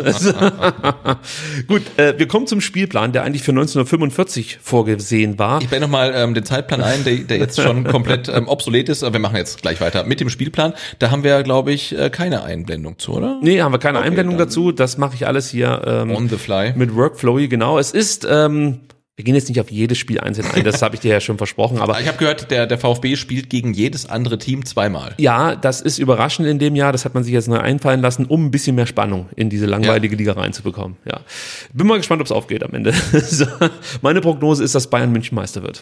Es, es wäre möglich. Es wäre möglich. Ja. Aber wer weiß, wenn Lewandowski wechselt, am 1. September, Ja, wer weiß, was da noch passiert. Ja. Übrigens musste ich, also ich, ich fand es so albern, wenn man sich jetzt so ein paar Transfersendungen ähm, ja im deutschen Fernsehen anschaut oder oft dann natürlich auch im Internet und man jetzt sieht, wie wie Brazzo dafür abgefeiert wird, dass er den Manet geholt hat. Äh, da denke ich die ganze Zeit, okay, also Manet hätte wahrscheinlich ich noch nach München holen können. Also im Endeffekt hat Manet gesagt, dass er jetzt nach München geht. Ja. Und Brazzo muss es mehr oder weniger nur noch aus. der, der, der wurde informiert darüber wahrscheinlich. Also, ja, Ja. also ich möchte den Transfer jetzt nicht kleinreden, aber diese, dieses Abfeiern von Brazzo für, für, für den Transfer jetzt, das finde ich komplett unangebracht. Und Aber ich muss auch sagen, für mich gibt's nur einen Manet und der heißt Carlos. ja, zu Recht. Ja. Für mich gibt's auch nur einen Manet und das ist Money Money. So. Scheiß drauf, komm, zurück zum Spielplan. Äh, Strammendes Auftaktprogramm für den VfB, wie ich finde. Los geht's äh, gleich ähm, am ersten Spieltag zu Hause gegen Raba Leipzig. Ja, irgendwie ganz, ganz komisches Spiel. Ne? Du freust dich, weil es vielleicht eine Karawane geben könnte, weißt aber eigentlich schon mit 80-prozentiger Wahrscheinlichkeit, der VfB startet mit einer Heimniederlage Saison. Also ich, will jetzt nicht schwarz malen, aber Nee. die, die, die Statistik gegen Leipzig sieht ja wirklich ganz beschissen aus und äh, du rechnest jedenfalls mal nicht mit einem Heimsieg. So. Ja, also ich glaube auch nicht, dass der VfB das erste Spiel der neuen Saison hoch gewinnen wird. Die Hoffnung, die ich habe, ist, dass Leipzig, das ist halt schon wirklich die letzte Söldnertruppe. Und das hast du äh, gesehen gegen Mainz letztes Jahr, als sie da das, den Auftakt komplett verbaselt ja, ja, ja. haben. Ja, also gegen äh, Corona wirklich dezimiertes Mainz äh, haben sie dann verloren, wurden mit relativ einfachen Mitteln geschlagen, weil sie irgendwie dachten, ja, das wird schon irgendwie. So, ich glaube, dass Tedesco das nicht zulassen wird. Tedesco ist nicht Jesse Marsh, also das ist nicht so irgendwie so, komm, wir gehen zusammen Zuckerwatte essen und danach spielen wir mal Mainz her, sondern der nimmt das schon ein bisschen ernster, diese Nummer. Ja. Trotzdem, ja, es ist der erste Spieltag. Genau, und da sind ähm, immer mal Freak-Ergebnisse ja. möglich. Also insofern ist das vielleicht gar nicht blöd, dass Leipzig gleich so früh kommt und nicht, wenn sie dann irgendwie schon am Rollen sind. Ähm, ja, aber es gibt halt auch schönere Auftaktspiele. ich hätte mir zum Beispiel Bremen ja, nicht in Bremen, sondern in Stuttgart als ersten Gegner gewünscht. Das wird jetzt aber unser zweites Spiel, dann allerdings in Bremen. Und auch das ist undankbar. Also auch da würde ich jetzt nicht hinfahren und sagen, das muss der VfB gewinnen. Also natürlich, du musst gegen die di- direkten Konkurrenten gewinnen, vor allem zu Hause, oder darfst zumindest nicht verlieren. Und das wäre dann zum Beispiel jetzt auch mein Ziel für den zweiten Spieltag, bloß nicht verlieren in Bremen. genau. Unentschieden. Weil das müsste eigentlich dein Ziel sein, dass du gegen die Aufsteiger nicht verlierst. Also zu Hause musst du eigentlich gewinnen, auswärts darfst du nicht verlieren, aber Ja. natürlich sind jetzt Schalke und Bremen, genauso wie es der VfB war, keine normalen Aufsteiger. Das ist so, das ist so. Dann hast du Freiburg in Stuttgart, da braucht man, glaube ich, nichts mehr zu sagen. Die letzten zwei Jahre haben da Spuren hinterlassen, jeweils äh, zwei, drei verloren, spektakuläre Spiele. Äh, der VfB, äh, ich erinnere mich noch an das letzte Jahr, äh, sich vorführen lassen von Freiburg. 3-2 meinst du? Ja, wo sie 3-0 zurücklagen nach, weiß nicht, 25 Minuten. Ja, oh, übel. Bitter. Äh, also auch da würde ich jetzt nicht damit rechnen, dass der VfB Stuttgart hoch gegen Freiburg gewinnt. Ist es möglich? Natürlich. Ähm, Alles ist möglich. ja, alles ist möglich, aber es ist jetzt kein Spiel, das ich einfach mal so mit einem grünen Haken versehen würde. Ja. geht natürlich so. Dann geht's nach Köln, ja. Und dann sind wir, jetzt bleiben wir einfach bei diesen vier Spielen. Das ist schon, also ich würde mich nicht wundern, wenn der VfB nach vier Spieltagen noch kein Spiel gewonnen hätte. Genau, und ich würde tatsächlich noch den fünften Spieltag mit reinnehmen, zu Hause gegen Schalke, weil ich würde sagen, nach fünf Spieltagen musst du zumindest das Spiel gewonnen haben. Ja. Ähm, aber du hast ein sehr äh, buntes Auftaktprogramm, ähm, was äh, dir Gegner bereithält, gegen die du gewinnen kannst. Jetzt Leipzig mal, ähm, würde ich mal rausnehmen. Ähm, aber du kannst sicherlich in Bremen gewinnen, wenn es gut läuft. Du kannst gegen Freiburg zu Hause was holen. Du kannst in Köln vielleicht was holen. Und du kannst zu Hause, du musst zu Hause gegen Schalke Ja, gewinnen. das musst und ähm, ich glaube, nach den ersten fünf Spieltagen können wir sehen, wo die Reise so ein bisschen hingeht, weil es ist drin, dass du wenig Punkte holst, ist aber auch drin, dass du relativ viele Punkte holst. Ich finde es ein relativ äh, abwechslungsreiches Auftaktprogramm. Also Ich könnte sehr gut damit leben, wenn der VfB aus den ersten fünf Spielen Fünf Punkte holt. Ja, ich habe das jetzt, ich habe ja mal die Spiele für mich Ja. so durchgetippt. Du hast das wahrscheinlich gesehen. Ja, ja. Da bin ich, habe ich fünf Punkte, ich habe sechs Punkte veranschlagt. Ich habe unentschieden gegen Leipzig getippt, unentschieden in Bremen, Niederlage zu Hause gegen Freiburg und unentschieden in Köln und dann Sieg gegen Schalke. Ja. Ich sage auch diese sechs Punkte. Ich glaube, damit könnte ich erstmal leben. Und ich glaube, die brauchst du auch, weil wenn du jetzt tatsächlich mit einer Niederlage gegen Leipzig startest, unentschieden gegen Bremen, wäre schon mal nicht so schlecht. Dann verlierst du gegen Freiburg, spielst unentschieden gegen Köln, dann hast du dieses Schalke-Spiel, du weißt, wie das manchmal läuft, das spielst du auch nur unentschieden, aber dann wird's, dann wird's richtig bretterhart, weil dann kommt Bayern, oder beziehungsweise du musst nach München, dann spielst du zu Hause gegen Frankfurt, die aufrüsten as fuck aktuell, äh, und ich weiß nicht, ob die dann schon ähm, irgendwelche Auswirkungen äh, von der Dreifachbelastung spüren, vermutlich nicht. Ähm, dann fährst du nach Wolfsburg, auch das ist ein Scheißspiel einfach für dich. Und dann äh, kommt Union Berlin nach Stuttgart, gegen die wir auch noch nicht gewinnen konnten. Ja, also zumindest in der Bundesliga. Also wenn's, wenn's, wenn's, wenn's richtig scheiße läuft, hast du halt nach neun Spieltagen, äh, weiß ich nicht, irgendwie acht, neun Punkte. Ja. Ja, das ist ja wie immer, ne? Also man guckt sich den Spielplan an und denkt, boah, das könnte echt sein, dass wir nach neun Spieltagen nur neun Punkte haben. Es Mhm. kann natürlich auch sein, du hast nach äh, äh, neun, neun Spieltagen Sag's. 20 Punkte. also, aber ich finde den Spieltag gut, weil er jetzt wirklich nicht ähm, so geballt dir irgendwie Gegner reingibst, wo du denkst, okay, die ersten von den ersten fünf Spieltagen müssen wir vier gewinnen, weil da geht's gegen Bochum, gegen Schalke, gegen Bremen, gegen Augsburg, gegen Mainz. Ähm, sondern es ist halt relativ gut durchgemischt. Gegner, von denen du denkst, na, eigentlich ist da nichts zu holen wie Leipzig. Dann Bremen, wo du denkst, hey, Aufsteiger, da können wir was holen, da müssen wir was was gehen, holen. ja. Ähm, de- deswegen, also ich bin mit dem Spielplan ähm, sehr zufrieden, vor allen Dingen, weil ähm, das Bayern-Spiel schon am sechsten Spieltag ähm, ansteht, also nicht kurz vor Ende ähm, der Hin- und dann auch der Rückrunde. Ähm, und weil man am Ende der Hinrunde mit ähm, Mainz und Hoffenheim äh, dann Gegner hat, gegen die man gewinnen kann und wenn es dann wieder so läuft wie in dieser Saison, dass man Ja. gegen Ende punkten muss, bin ich dann mit Mainz und Hoffenheim ganz ganz einverstanden, weil 34. Spieltag wäre dann ein Heimspiel gegen Hoffenheim, ähm, das ist okay für mich. Ja, damit hinten raus kann ich auch total damit leben. Äh, ich mache mir nur Sorgen über den Saisonstart. Ich sag so, wie es ist, wenn der VfB nach vier Spieltagen noch kein Spiel gewonnen hat und dann geht's gegen Schalke zu Hause, ziehe ich definitiv keine weiße Hose an, wenn du verstehst, was ich meine. Äh, ja, genau, aber ich finde, wenn du dann unter den ersten vier Spielen auch ähm, in, klar, Auswärtsspiele in Bremen und in Köln hattest, ja, dann musst du halt irgendwie eins gewinnen von den ersten vier. Dann liegt's Ich glaub, nicht- das wird da, schwer. Ja, dann liegt's aber nicht am Spielplan. ja, an der Qualität der anderen Mannschaften. Ja, genau, die sind dann zu gut. Für Bremen ist es halt das erste Heimspiel dann wieder in der Bundesliga. Ja. Ja, die werden dieses blöde Horn die ganze Zeit blasen wollen. Ja, da ziehe ich noch vorher einen Stecker. Und mir ist gerade eingefallen, das Spiel gegen Schalke werden wir gar nicht miterleben, äh, weil wir dort in der Sommerpause sind. Stimmt. Ja. Äh, erste Fanradio dann tatsächlich gegen Bremen. Äh, ja, Da sind wir noch da. da sind wir noch da und dann bin ich auch noch da ähm, beim zweiten Heimspiel und dann sind wir weg. Zweites Heimspiel bin ich auch noch da, genau. Köln können wir schon nicht mit dem Fanprojekt betreuen. Also mit dem Fanradio muss man äh, genau sagen. Ähm, ja, also mal gucken, wie sich das so entwickelt. Aber der Spielplan, wie immer, äh, wie du es schon gesagt hast, 17 Hinrundenspiele, 17 Rückrundenspiele und am Ende wird Bayern München Meister. Genau, und schön ist am ersten Spieltag äh, Berliner Derby, ne? Ja, stimmt. Union gegen Hertha. Wahnsinn, wer sich sowas ausdenkt. Also, Ja, das wird wahrscheinlich mir am Arsch vorbeigehen. Ähm, ähm, es gibt noch weitere Termine, die bestätigt oder bekannt gegeben wurden. Also wir haben ja schon darüber gesprochen. Ähm, das erste Spiel für den VfB findet am 2. Juli äh, gegen den SV Böblingen statt. Äh, darüber haben wir schon ausführlich gequatscht, Ja. über äh, die Qualität der Flyer etc. Genau, und äh, dass ich mir vier Karten besorgt habe, die ich nicht nutzen kann. Und Genau. mittlerweile aber haben sich auch tatsächlich Leute gemeldet, die gesagt haben, ich würde die Karten gerne nehmen. Ich habe sie alle verschickt. Ähm, Geld ist da, also vielen Dank für die äh, gute Transaktion. Super, eBay, gerne wieder. Sterne. Klasse. Das, das freut mich für dich. Ja. Äh, ein weiteres Spiel findet am 6. Juli, das ist Mittwoch statt, und zwar gegen Wien Wiesbaden. Allerdings findet das aus organisatorischen Gründen unter Ausschluss der Öffentlichkeit statt. Das kennen wir noch zu Corona-Zeit war das auch Ja, so. ja. Jetzt, äh, ja, lass mal einfach so stehen, was weiß ich. Also ist halt so. Äh, dann kommt das Spiel gegen Zürich im Zeppelin-Stadion in Friedrichshafen am 9. Juli. Somit wird das Trainingslager eingeleitet, äh, eingeläutet, so ist es richtig.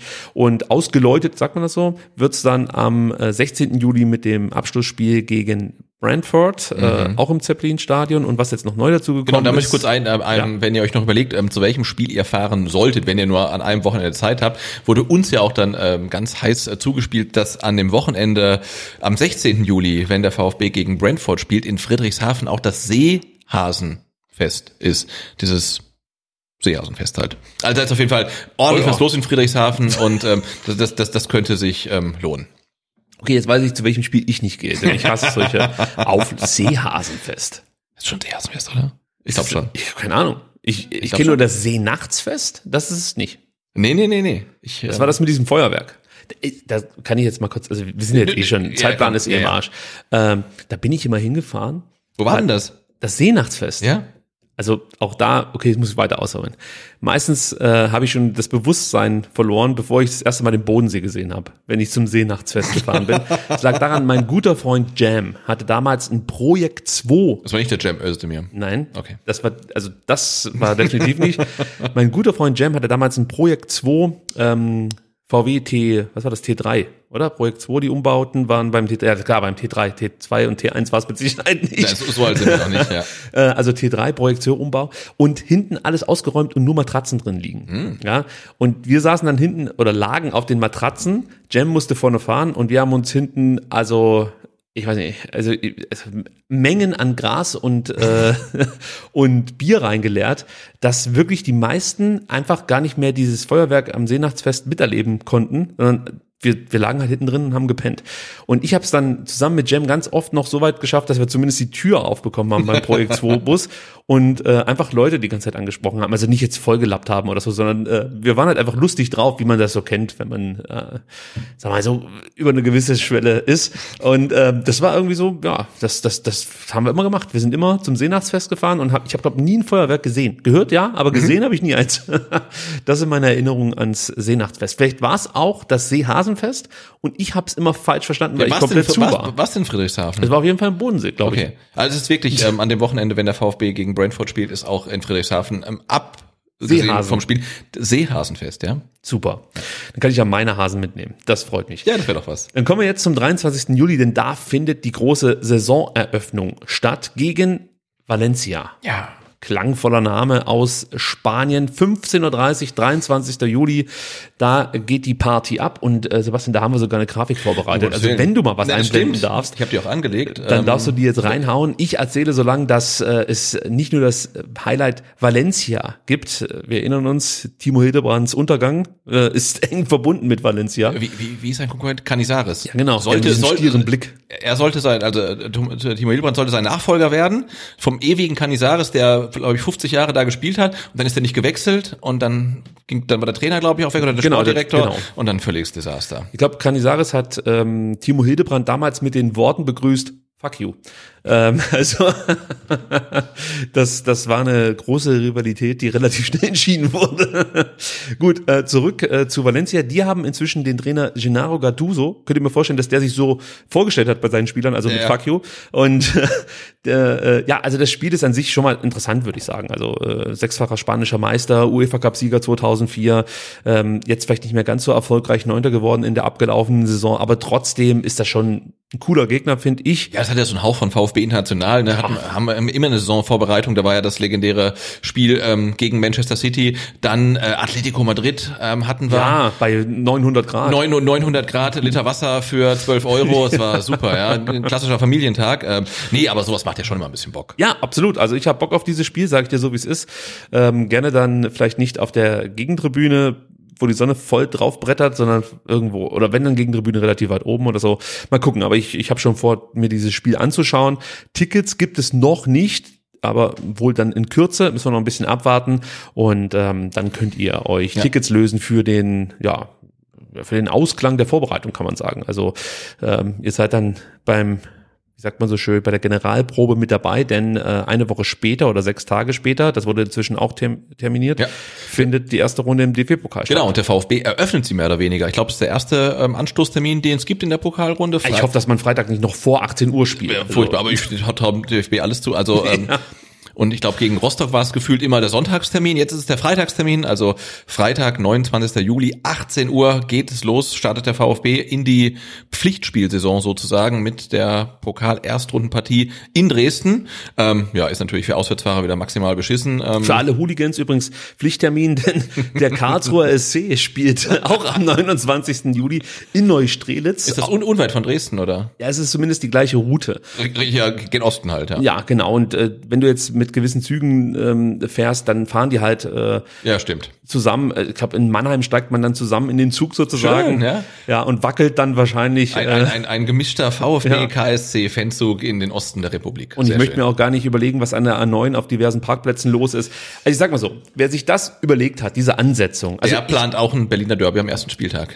Ich, rede jetzt ja noch nicht mal von der vom, vom Anfahrtsweg. Wie gesagt, Freitag 18 Uhr, du musst ja dann schon mittags los. Äh, klar könnte man jetzt sagen, beim Daimler machen sie eh um ab um halb eins nichts mehr.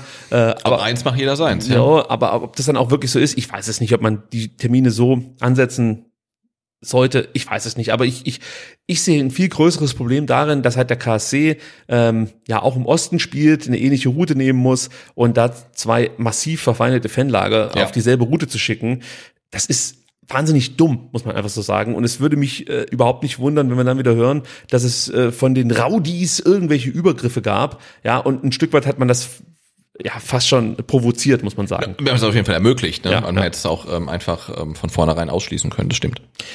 Vorhin waren wir bei der Saisoneröffnung für die Männer. Jetzt sind wir bei der Saisoneröffnung für die VfB Stuttgart Fußballfrauen. Ja. Ähm, wir haben sie jetzt, die Frauenfußballabteilung. Wird zwar immer noch nicht so prominent, ähm, ja, propagiert, aber sie ist da und am Freitag, den 2. Juli, wird die Eröffnung dieser VfB Stuttgart Frauenfußballabteilung gefeiert und zwar mit einem Testspiel gegen die Frauen vom SC Freiburg, immerhin Sechster der abgelaufenen Bundesliga-Saison. Also das ist schon äh, eine Hausnummer im Frauenfußball. Ja, mit drei Ligen über ähm, oberhalb der VfB-Frauen, ne? muss Ja. man auch mal so festhalten. Also das ist äh, dann schon ein, ein sehr namhafter Gegner. Ich habe mich nur gefragt, warum macht man das am 22., also am Freitag, wenn man am 23. ja das Spiel gegen Valencia hat. Also ich hätte es charmant gefunden, wenn man das irgendwie zusammenlegt. Ja. Ja. Also die Frauen spielen entweder vor oder nach den Männern in einem vollen Stadion. Ähm, weiß nicht, ich weiß nicht, was sinnvoller ist. Ob du es nach den Männern machst, dann hast du vielleicht das Problem, dass manche gehen. Wenn du es vor den Männern machst, dann ähm, sind noch nicht alle da. Aber du hast, glaube ich, du würdest mehr Leute auf die Fußballfrauen aufmerksam machen. Ähm, und ich weiß nicht so richtig, warum man das nicht irgendwie so so eine Art Brustringtag gemacht hat, Ja. beides zusammengelegt hat. Die Frauen im großen Stadion, für die wäre es natürlich auch mega gewesen, weißt du, in so einem großen Stadion mal zu spielen, für die für die Mädels. Also jetzt nicht von Freiburg, die sind es dann noch eher gewohnt, äh, vor einer größeren Menge Zuschauer zu spielen, auch nicht vor so vielen, aber äh, ja, ich denke mal für die Ex-Obertürkheimerinnen, ja, dann im großen Stadion auflaufen zu dürfen, das wäre natürlich für die einfach der Hammer gewesen. Und vielleicht, äh, ganz kurz, Ja. vielleicht hättest du damit dann auch nochmal äh, Spielerinnen äh, gewinnen können, die jetzt so überlegen, ob sie von der zweiten Liga in die vierte gehen sollen. Äh, also so ein Ereignis mal mitmachen zu dürfen, kann dann schon ein Anreiz sein. Ja, du musst ja auf jeden Fall, finde ich, ähm, diese Synergieeffekte nutzen. Also jetzt kann man sagen, dieser Vorband-Charakter, da sagen ja auch manche, ja, das ist nicht so geil irgendwie. Ähm, aber du hast auf jeden Fall, glaube ich, mehr Möglichkeiten als die, die du jetzt ausnutzt. Und das Spiel gegen Freiburg findet wahrscheinlich in Obertürkheim statt, oder? Ich weiß gar nichts. Genau. Das ist ja das nächste. Es wird vom Man- VfB man, gar nicht. Man, man weiß es nicht und mir hätte es ja schon gereicht, wenn man sagt, hey, am 23. machen wir Tag des Brustrings und auch die VfB-Damen machen ihr erstes Spiel im VfB Stuttgart-Trikot und ähm, jeder, der sich ein Ticket kauft für das Valencia-Spiel, der hat freien Eintritt und die müssen vielleicht auch gar nicht im großen Neckarstadion spielen, sondern die spielen halt im Schliens. kann sein, dass es Ne? so ist. Also, da darf man noch nicht drüber meckern. Genau, also, nee, aber sie spielen auf jeden Fall einen Tag vorher und du hast Das ist so. keine Synergieeffekte. Du könntest auch sagen, die spielen um elf im Schliens und um drei spielen die Herren im Neckarstadion. Da, da hättest du die Leute, die eh schon da sind, die sagen, hey, da kommen wir ein bisschen früher, ne? Und dann sagst du, geht da hin, dann kriegst du einen Liter Wasser nicht für zwölf, sondern für zehn Euro. Also irgendwie sowas, da, da ist halt wirklich noch Potenzial da, ähm, einfach mehr zu machen. Und das wird noch nicht genutzt. Allein schon die Tatsache, dass wir nicht wissen, wo das Spiel in vier Wochen stattfindet, ist eigentlich schon ein Skandal. Noch viel schlimmer ist es, dass ich es nicht über VfB-Kanäle erfahren habe, dass diese Eröffnung, äh, dass es die geben wird, sondern über die Seite des SC Freiburg, über die Ja. äh, Frauenfußballseite des SC Freiburg. Also ähm, da hat man dann auch nicht reagiert, nachdem das praktisch die Freiburger öffentlich gemacht haben und inzwischen mal irgendwie was nachgelegt, sondern das ist halt weiterhin, also zumindest habe ich nichts gesehen, ist halt weiterhin einfach nicht bekannt in der VfB-Fanszene, Genau, dass die glaube- Frauen am 22. Juli die Saison eröffnen. Genau, ich glaube, eine Personalie, über die wir zum Abschluss dieser Sendung noch sprechen, die wurde vom VfB auch noch gar nicht offiziell verkündet, oder? Das ist richtig. Phant Phant Phantom äh, Neuzugang. ja. Wir kommen aber Schattenmann, ja. Wir kommen aber zum einzigen Titel, den der VfB geholt hat 2022. Denn der Corona-Meister. Stuttgart ist Corona-Meister geworden, muss man ganz ehrlich so sagen. Ähm, wie kommen wir darauf? Fußballverletzungen.com habt ihr vielleicht schon mal gehört. Wer es nicht kennt, Fußballverletzungen hat sich zum Ziel gemacht, Verletzungen im Fußball ja, statistisch auszuwerten. Äh, letzte Woche gab es dann die Verletzungstabelle der Bundesliga-Saison 2021-22 und die zeigt nochmal, wie außergewöhnlich stark der VfB einfach unter den Verletzungen und den Erkrankungen gelitten hat. Also wenn man sich die Verletzungstabelle jetzt nochmal anschaut, äh, du hast jetzt Corona drin, oder? Nee, ich habe Verletzung. Verletzung drin, sehr gut. Dann sieht man, dass der VfB Stuttgart da kurz ähm, ja, hinter Dortmund auf dem vorletzten Platz steht mit insgesamt 77,81 ähm, ja, Fehltagen durchschnittlich pro Spieler. Das muss man sich mal auf der, auf der, auf der Ja. Zunge zergehen lassen. Das heißt wirklich, Ah, Das ist jetzt Corona. nein, das ist, Das ist Corona. das ist Corona. Ähm, Siehste? Habe ich nämlich richtig gesehen.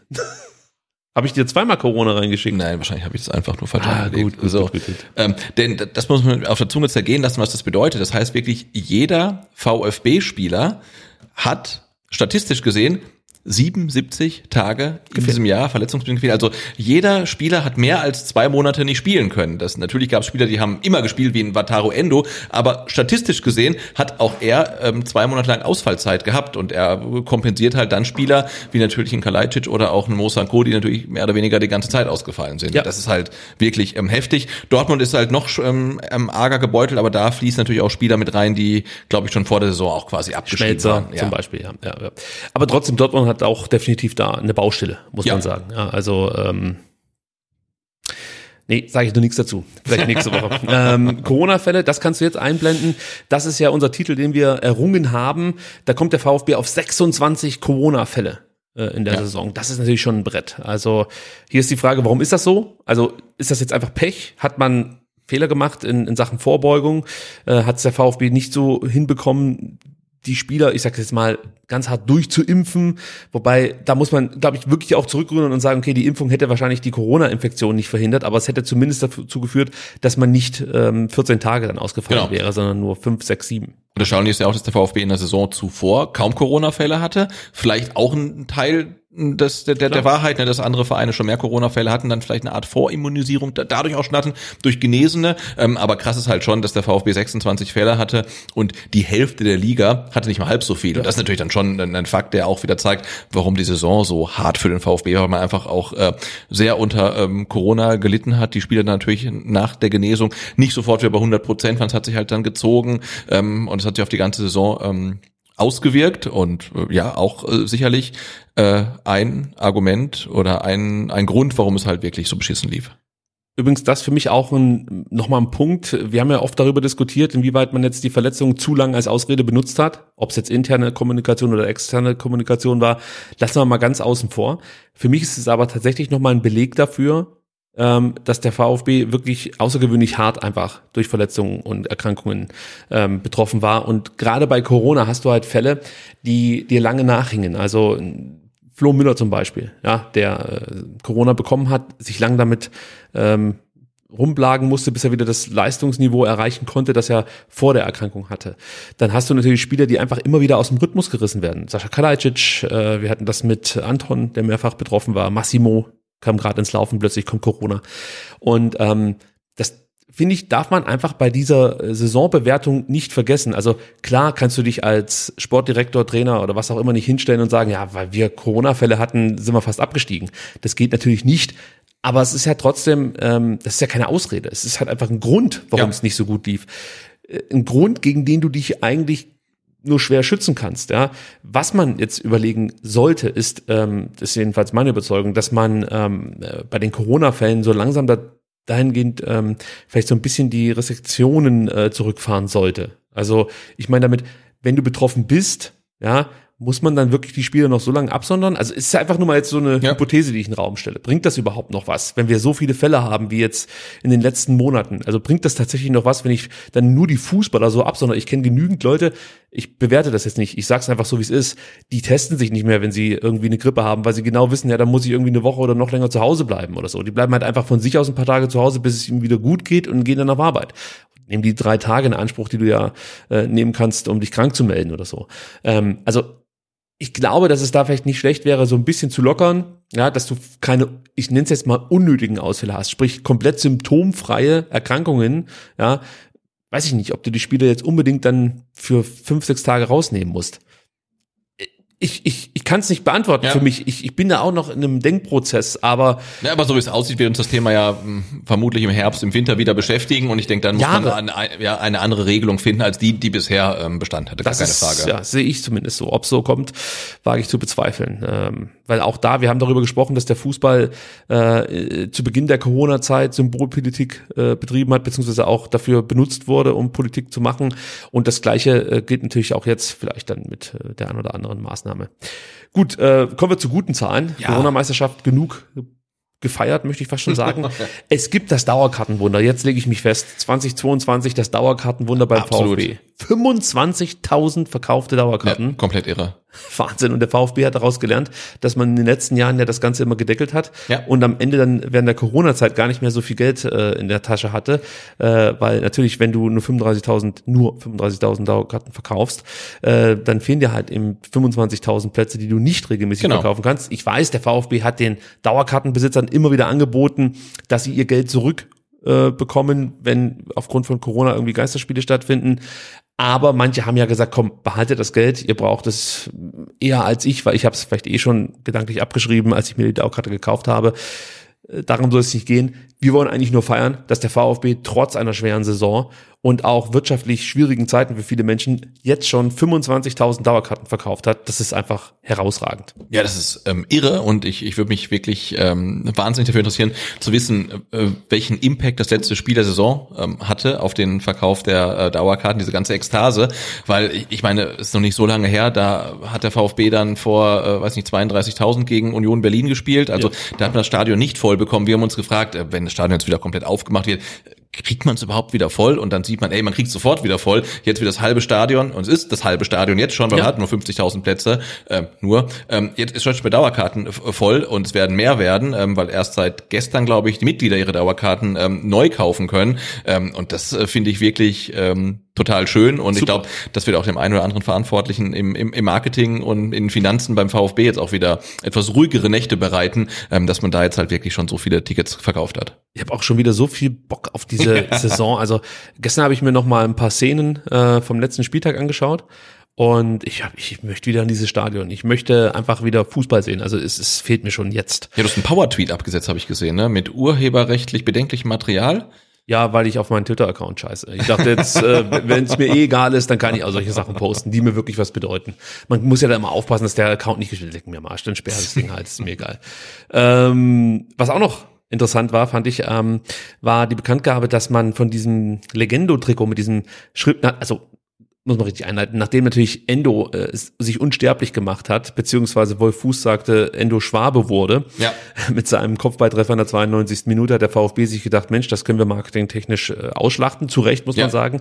Wir bieten das Trikot des VfB Stuttgart mit Legendo-Schriftzug zum äh, Schnäppchenpreis an, ich glaube 46 Euro oder irgendwie so. Ah, okay. Ja, es war richtig günstig mit diesem Schriftzug. Ja. Also du musstest, die waren ja eh günstiger und du musstest dann praktisch für die Beflockung nichts zahlen, bezahlen.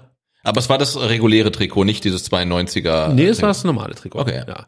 Also es war ganz, ganz, ein ganz cooler Deal. Und von diesem Trikot mit diesem Aufschrift, mit dieser Aufschrift Legendo hat man 1000 Stück verkauft. Ich weiß nicht, ob das viel ist, aber es klingt viel. Also Ja. 1000 verkaufte Trikots, äh, ich, ich finde es schon viel. Ja. Also und man Ja, hat es weil- erwähnt, deswegen muss es ja genau, auch. weil ja 46 Euro jetzt auch äh, zwar für ein Trikot günstig ist, aber insgesamt noch kein Schnapper. Also ich meine, Nö, also- also 50 Euro, das ist schon äh, eine Menge Asche. Ja, finde ich gut. Also natürlich wäre jetzt ein Referenzwert ganz gut. Wie viele Trikots hat man sonst verkauft? Ja. Aber ich gehe mal davon aus, wenn man es erwähnt, ja, also äh, Rufen Kasper hat es erwähnt, dann ist das jetzt schon was eher Außergewöhnliches. Und wenn wir schon beim Marketingvorstand Rufen Kasper sind, der hat nämlich noch was bekannt gegeben, Sebastian. Und jetzt, jetzt haben wir endlich ein Zitat, was Darf du ich vorlesen endlich was darfst. lesen? ja. In meiner schönsten Rufen Kasper Stimme. Ähm, er hat nämlich gesagt, wir haben aktuell keine Abgänge bei den Partnern und sind aktiv dabei, neue Sponsoren an uns zu binden. Ich bin sicher, dass wir in den kommenden Monaten eine oder zwei neue Marken als Partner präsentieren können. Das wäre das Wachstum, das wir in diesem Bereich brauchen. Und das wollte ich unbedingt hier mit dem Podcast holen, weil das ja auch mal eine gute Nachricht ist. Du erinnerst dich, wir haben vor ein paar Wochen darüber gesprochen, oder beziehungsweise die STZ hat gesagt, Mensch, der Daimler, ich weiß, das heißt Mercedes, aber für mich bleibt's dabei, der Daimler, äh, der möchte hier raus beim VfB, der möchte nur noch die ganz, ganz großen ähm, ja, als, als Werbepartner Ja. äh, Partner haben, äh, Lewis Hamilton, äh, Didi Hallervorden, wen auch immer, aber nicht mehr den VfB. Und jetzt hört man halt Rufen Kasper, der sagt, ey, ähm, bei uns ist eigentlich soweit alles fein und wir kriegen sehr wahrscheinlich sogar noch weitere Partner dazu. Das ist ganz, ganz wichtig, vor allem wenn man halt bedenkt, dass der VfB ja äh, durch diesen Umbau der Haupttribüne große Einbußen ja, durch die fehlenden Ticket Ticketeinnahmen mit einkalkulieren muss. Und gerade wenn man daran denkt, dass halt diese hochpreisigen Logen ähm, ja. große Löcher reißen, dann wäre es natürlich schon schön, wenn man nochmal Partner finden könnte. Und auch hier, du hast vorhin gesagt, welche Rolle hat denn da das letzte Saisonspiel gespielt, könnte man natürlich jetzt hier auch fragen. Also klar, zum einen Klassenerhalt bringt erstmal ja einige Partner dazu, äh, nicht das sinkende Schiff zu verlassen, aber auf der anderen Seite hat dieser Moment, diese Explosion, diese Ekstase in Stuttgart vielleicht den Verein auch wieder ein bisschen interessanter gemacht für den einen oder anderen. Ja, und die Vereine haben, glaube ich, auch potenzielle Sponsoren gesehen, ähm, dass der Fußball und auch der VfB der Lage ist, solche Momente zu kreieren, mhm. die um die Welt gehen. Ja, also ich glaube, die, die, die Bilder vom Tor von Endo, die gingen um die ganze Welt. Die, die wurden millionenfach gesehen, auch die Banden wurden millionenfach gesehen. Ich habe gesehen, die ähm, Allianz hat's gefeiert, dieses Bild mit äh, beim Platz Platzsturm als der eine Typ die Auswechseltafel hochhält. Ja. Die ist ja von Allianz gebrandet halt, ne? Also ah, ja, okay. der, das, besser geht's halt ja, nicht. Ne? Die, die zahlen halt irgendwie wahrscheinlich einen relativ kleinen Betrag dafür, ihr Logo auf die blöde Auswechseltafel drauf zu ähm, ähm, pinnen. Und dann geht so ein Moment halt steil und wird viral und geht um die ganze Welt. Und überall ist die Allianz drauf. Das kannst du halt in, in Geld gar nicht bemessen. Ähm, und da sieht man mal, wie schnell sowas gehen kann. Und ich glaube, das ist wirklich äh, ähm, etwas, also wenn ähm, der Herr Reschke damals mit Videos von der Kanschatter Kurve und von der Karawane rumgezogen ist, um Spieler zu verpflichten, dann ähm, kann der Rufen Schröder jetzt jetzt äh, mit, mit sowas halt rumgehen und den Platzsturm zeigen und die Bilder und irgendwelche arabischen und afrikanischen und amerikanischen ähm, Fernsehsnippets äh, vom Platzsturm und von der ganzen Ekstase. Ich gönn's ähm, Rufen Kasper total. Auf jeden Fall. Ähm, alles, was man so mitbekommt, sehr sympathischer Zeitgenosse. Äh, aber darauf kommt es ja nicht an in seinem Job, sondern ähm, er soll wohl auch wirklich eben einen guten Job machen. Und ähm, ja, vielleicht können wir den hier irgendwann auch mal begrüßen. Also ja mit ihm so ein bisschen darüber sprechen, welche Ideen er hat äh, mit dem VfB Stuttgart. Aber das ist nicht unser Gast äh, für die kommende Woche, ohne dass ich irgendwas angeteasert hätte. Nächstes Thema. Jetzt müssen wir mal durchatmen. Es geht ja. um Atakan Karasor und ich dachte mir, äh, da bietet es sich an, vielleicht eine kurze Triggerwarnung vorweg zu schicken. Also wir sprechen jetzt über sexuelle Gewalt. Äh, wenn euch das irgendwie beunruhigen könnte oder so, bitten wir einfach jetzt zum nächsten Kapitel zu springen oder solltet ihr live zuhören, äh, dann den Stream vielleicht für zehn Minuten kurz zu unterbrechen. Ähm, ich denke mal, dieser kurze Hinweis ist angebracht. Äh, wie gesagt, es geht um Atakan Karasor, der am Donnerstag, den 9.6. auf Ibiza festgenommen wurde. Es besteht der Verdacht einer Vergewaltigung. Karasor und äh, sein Freund sollen am Mittwoch, den 8.6. eine 18, ein 18 Jahre altes Mädchen in einer Villa in San Jose vergewaltigt haben. Das ist zumindest der Vorwurf, den das 18 Jahre alte Mädchen erhoben hat. Das Mädchen soll nach der möglichen Tat in einem Krankenhaus behandelt worden sein und ähm, ja, das mutmaßliche Verbrechen zur Anzeige gebracht haben, woraufhin dann die Männer am Donnerstag festgenommen wurden. Äh, es soll auch noch eine zweite Frau in der Villa gewesen sein. Äh, die gab jetzt auf Nachfrage bei einer Anhörung an, dass ähm, keine Gewalt von Atakan Karasor und seinem Begleiter ausgeübt worden sei. Ob das jetzt bedeutet, dass eine mögliche sexuelle Handlung in beidseitigem Einverständnis erfolgen, erfolgte, äh, ja, das muss noch ermittelt werden. Also kann man, glaube ich, jetzt noch nicht abschließend beantworten. Es liegt ein ärztlicher Bericht eines Krankenhauses vor. Äh, die Beschuldigten und die Zeugen werden aktuell vernommen. Es findet praktisch jetzt eine Beweisaufnahme statt was auch nochmal problematisch werden könnte für Atakan Karasor. Kommen wir vielleicht noch, äh, gleich nochmal drauf zu sprechen. Er selber, also Atakan Karasor, bestreitet jede strafbare Handlung und ja, man kann aktuell tatsächlich nur die Ermittlungen abwarten. Ja. Äh, Stand jetzt besteht keine Möglichkeit auf Kaution. Ähm, und wie lange, ja, da kann Karasor jetzt noch in U-Haft sitzt, ich glaube, das kann man seriös nicht beantworten. Alles hängt äh, von der aktuell laufenden Beweisaufnahme ab. Gleiches gilt zum Beispiel auch für die Gespräche, die angeblich zwischen den Anwälten Karasors und dem Rechtsbeistand des Mädchens geführt werden. Das alles zu bewerten, äh, ich glaube, das steht mir einfach nicht zu. Mir fehlen die Informationen. Es gibt ganz viele, die totale Experten auf einmal ja. auf diesem Gebiet sind.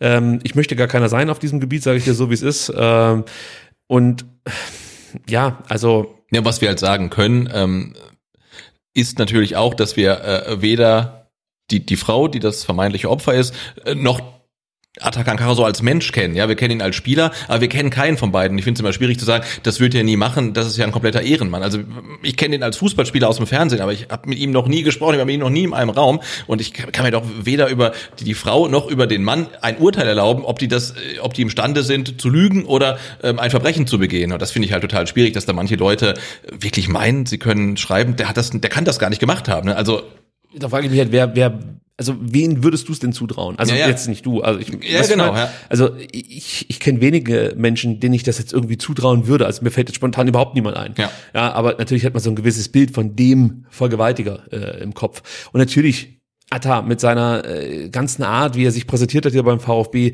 was man über ihn gehört hat.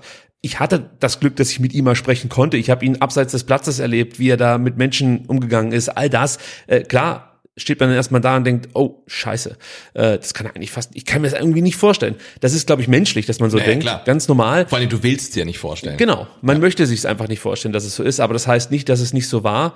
Ähm, viel mehr kann man fast dazu nicht sagen. Vielleicht kann man noch ergänzen, äh, sollte Atta tatsächlich schuldig sein, droht ihm definitiv eine lange Haftstrafe. Das äh, spanische Sexualstrafrecht ist äh, angemessen hart, muss man sagen. Also wenn ich hier manchmal ähm, ja, das Strafmaß, äh, Strafmaß äh, äh, bei sexueller Gewalt oder sogar dann bei Kindesmissbrauch höre, das kann ich teilweise überhaupt nicht fassen. Also genau, es gab das, ja schlimme Fälle, wo du dann auf einmal die Urteile hörst und du, du, du denkst, das kann nicht dein Ernst sein. Du hast das Leben eines Menschen und wenn es Kinder sind, nicht nur eines, sondern mehrere Menschen zerstört, weil da hängen ja noch Familien dran. Das ist wahrscheinlich auch bei älteren äh, Menschen der Fall, dass dann auch Familien betroffen sind. Aber du hast einfach das Leben mindestens eines Menschen komplett zerstört und gehst dann für drei Jahre im Bau.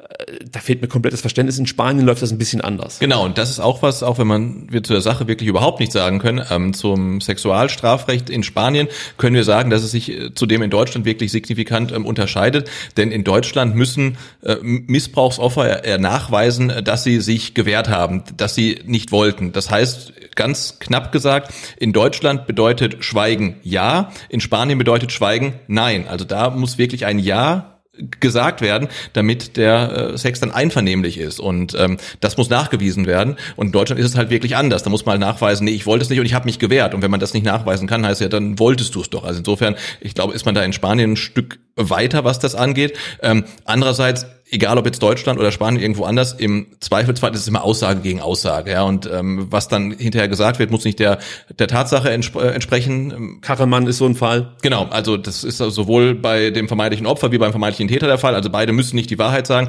Es steht Aussage gegen Aussage, aber man kann natürlich auch sagen, ähm, der Fakt, dass jetzt ähm, Atakan Karaus seit über einer Woche in U-Haft sitzt, spricht natürlich auch dafür, dass es jetzt nicht komplett erstunken und erlogen ist, sondern dass irgendwie was darauf hindeutet, dass da was vorgefallen ist, was so nicht hätte vorfallen sollen. Ja, auch das ist jetzt gefährliches Halbwissen, aber man hört halt so, dass es praktisch in Ibiza selbst, äh, ich, ich sag jetzt mal drunter und drüber geht, dann war die zuständige Richterin irgendwie im Urlaub, habe ich zumindest gelesen, ja.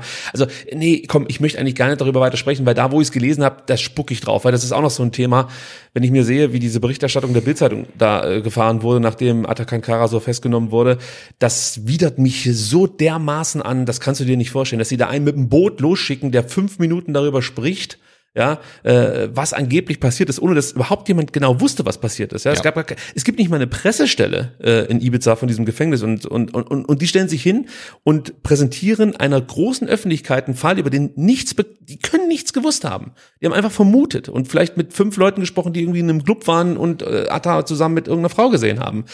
Das geht gar nicht. Und zwar nicht nur aus dem Grund, weil einfach dann Falschmeldungen ähm, nach außen gegeben werden und übrigens von der Stuttgarter Zeitung ab, also übernommen worden. Ja, das kommt noch mit dazu. Aber ich sagte, warum ich diese Berichterstattung noch so verwerf verwerflich finde. Es ist einfach bekannt, dass es für Missbrauchsopfer ganz schwer ist, äh, sich überhaupt zu öffnen und das Verbrechen anzuzeigen. Ja, und was soll denn jetzt ähm, ist ja egal, ob es eine Frau oder ein Mann ist, aber was soll denn jetzt jemand denken, der in so einer Situation ist und sieht, wie mit solchen Fällen umgegangen wird? Also zum einen weiß man einfach von der Bildzeitung, dass sie versucht haben, den Namen des Mädchens äh, rauszubekommen. Natürlich, das wäre für die die Nummer schlechthin gewesen. Am besten noch Fotos, naja, leicht verpixelt und so. Aber, oder, oder nicht verpixelt. Das, ja. Was ist das Schlimmste für diese Menschen?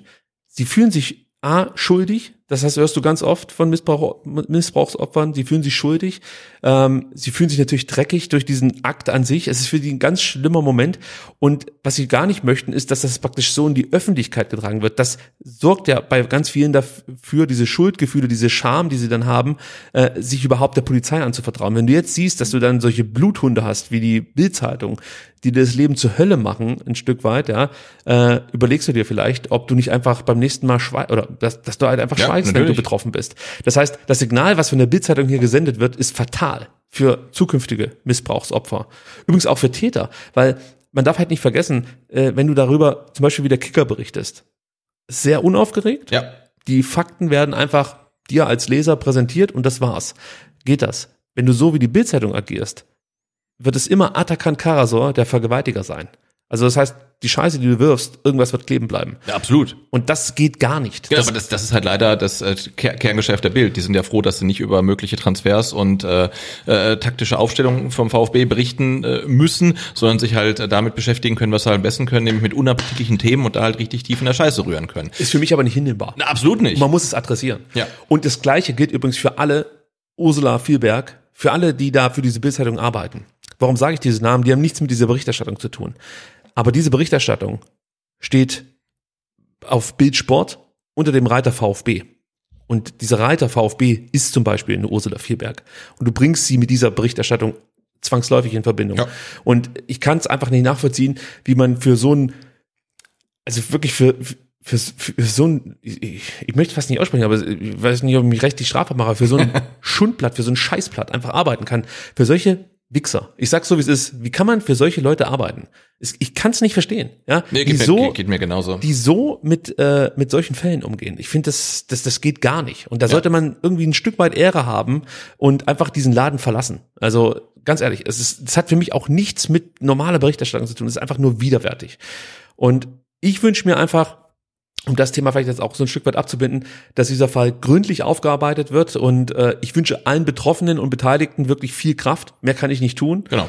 Ähm, und dann ja, geht es jetzt nicht darum, das möglichst schnell zu Ende zu bringen, sondern gründlich aufzuarbeiten. Genau, und, und auch für alle äh, VfB-Fans und auch für alle Journalisten, glaube ich, einfach abzuwarten, was die Untersuchungen ergeben, äh, was dann dabei herauskommt und ähm, worauf man sich, glaube ich, ähm, worauf wir uns konzentrieren können und auch sich äh, die, die über den VfB schreiben, konzentrieren können, ist das Problem, das der VfB hat, nämlich dass ein wichtiger Spieler, ein Spieler, der in der Endphase der Saison quasi unersetzlich wurde, ähm, aktuell ähm, nicht trainieren kann, sich nicht fit halten kann, ja.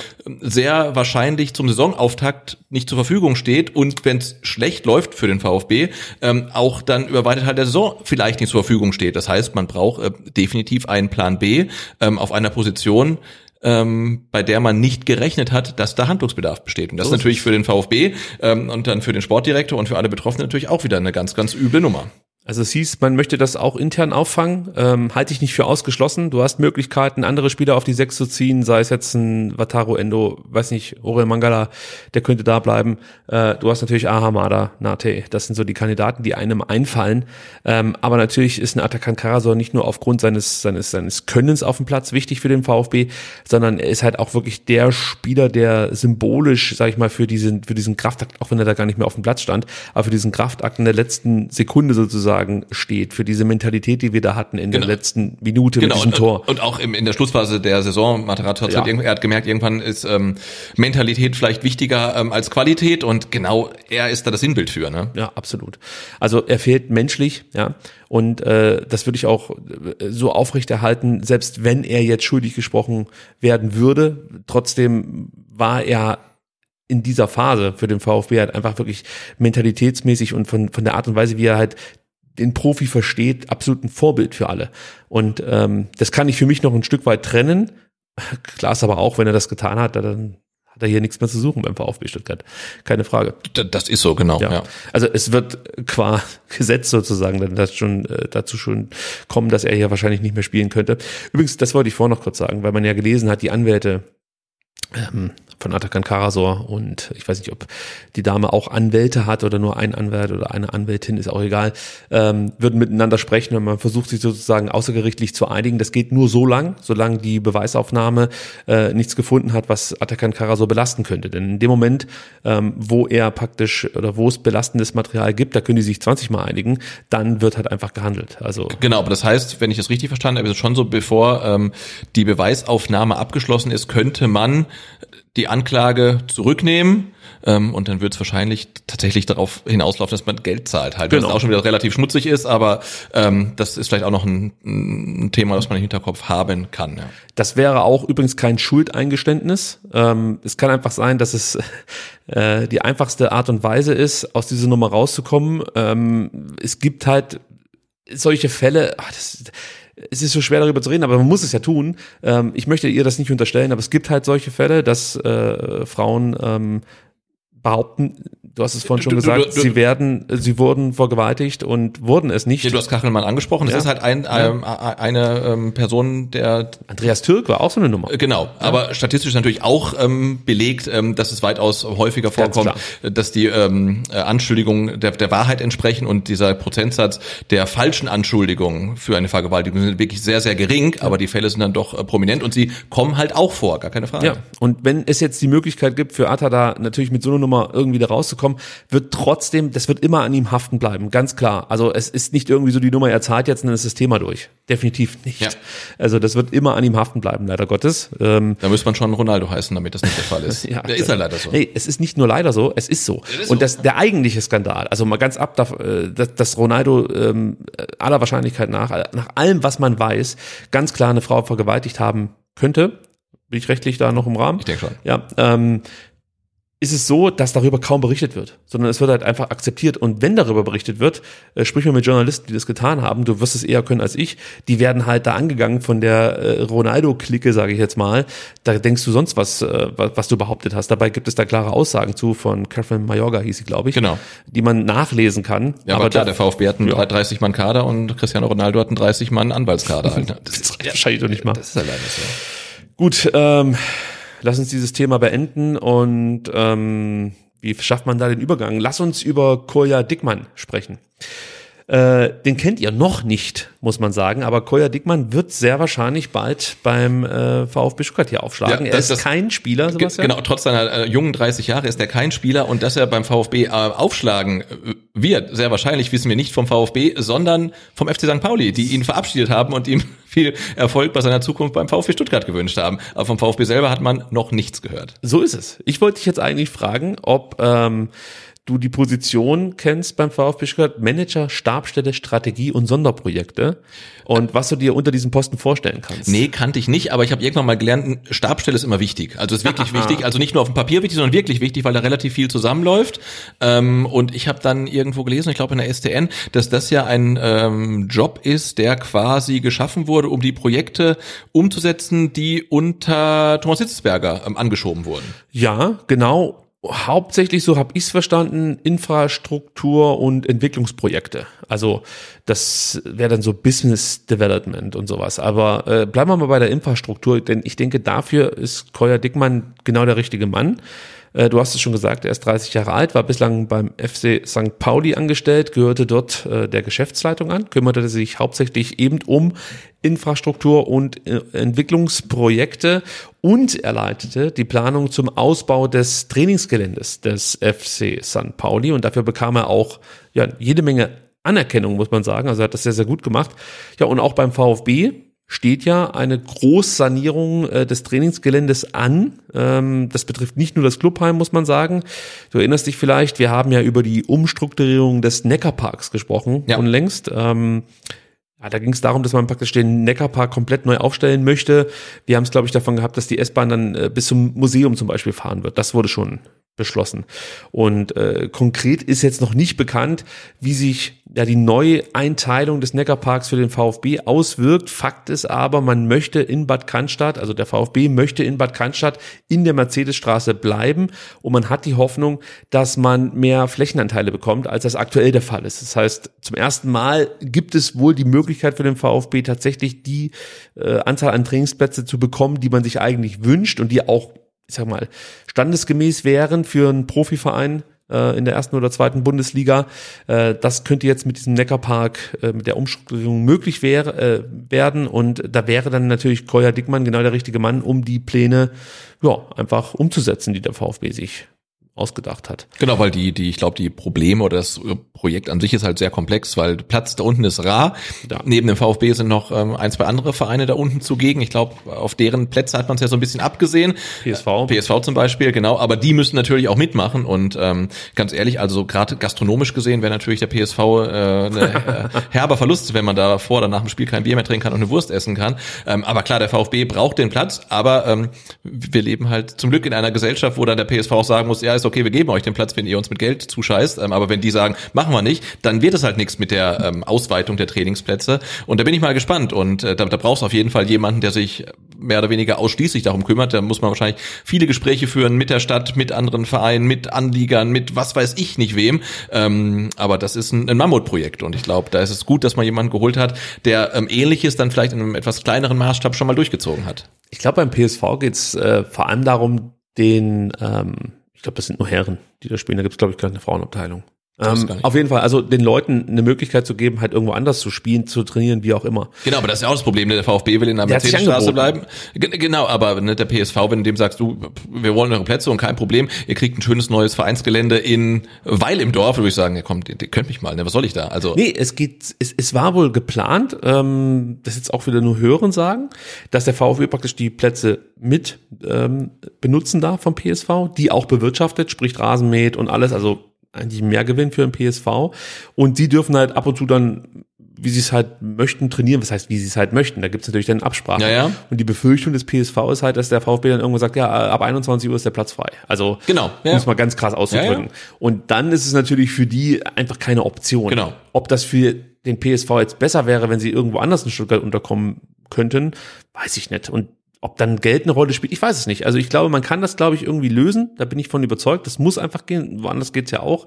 Für den VfB ist es, wie gesagt, keine Option rauszugehen.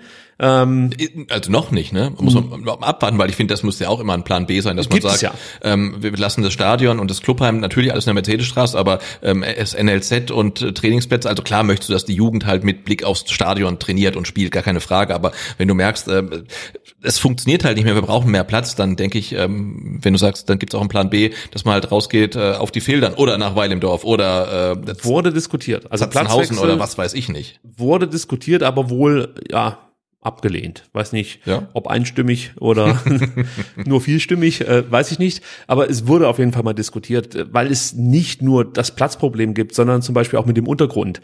Ja. Ähm, gibt es auch große Bedenken. Irgendwie gibt es da den berühmt-berüchtigten, habe ich mir sagen lassen, Neckarsand, ja.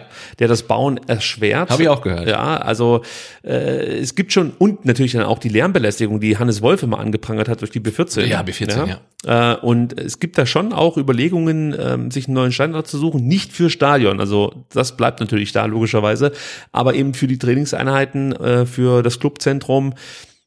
Ich, ich weiß nicht, äh, ist, das ist jetzt äh, vielleicht bin ich da zu altmodisch, aber irgendwie kann ich es mir fast nicht vorstellen, dass der VfB, dass das Clubzentrum woanders steht. Was wäre das große Problem? Ich wüsste es nicht mal. Nee, ich kann mir vorstellen, dass das Stadion und das Clubzentrum da bleiben, aber die Trainingsplätze und das NLZ woanders hingehen. Aber auch das, irgendwie fühlt sich für mich falsch an, Nein, aber ich kann es nicht begründen. Ich meine, es fühlt sich schon richtig an, dass alles da unten ist und es ist, ist halt klein historisch. und es ist eng und so, aber wenn du dann halt ja äh, nach Mainz fährst und siehst halt da den Baumarkt, der irgendwie mitten auf den Äckern steht, dann ja. weißt du, nee, das, das, das fühlt sich nicht richtig an. Ne? Das Stadion muss da sein, wo es ist und auch die Trainingsplätze müssen eigentlich da sein. Aber wenn du irgendwann an einen Punkt kommst und sagst, wir Stückwerkeln nur, ja, wir kommen nicht weiter, wir brauchen jetzt wirklich mal den, den Befreiungsschlag, wir müssen woanders hin, dann ist es vielleicht auch so. Also der Kompromiss wäre für mich, die Würstchenbude des PSV bleibt, die Plätze gehen zum VfB über und das Thema hat sich erledigt. So würde ich es ganz gut. Und der PSV finden. übernimmt ähm, von Aramark das Catering im Stadion.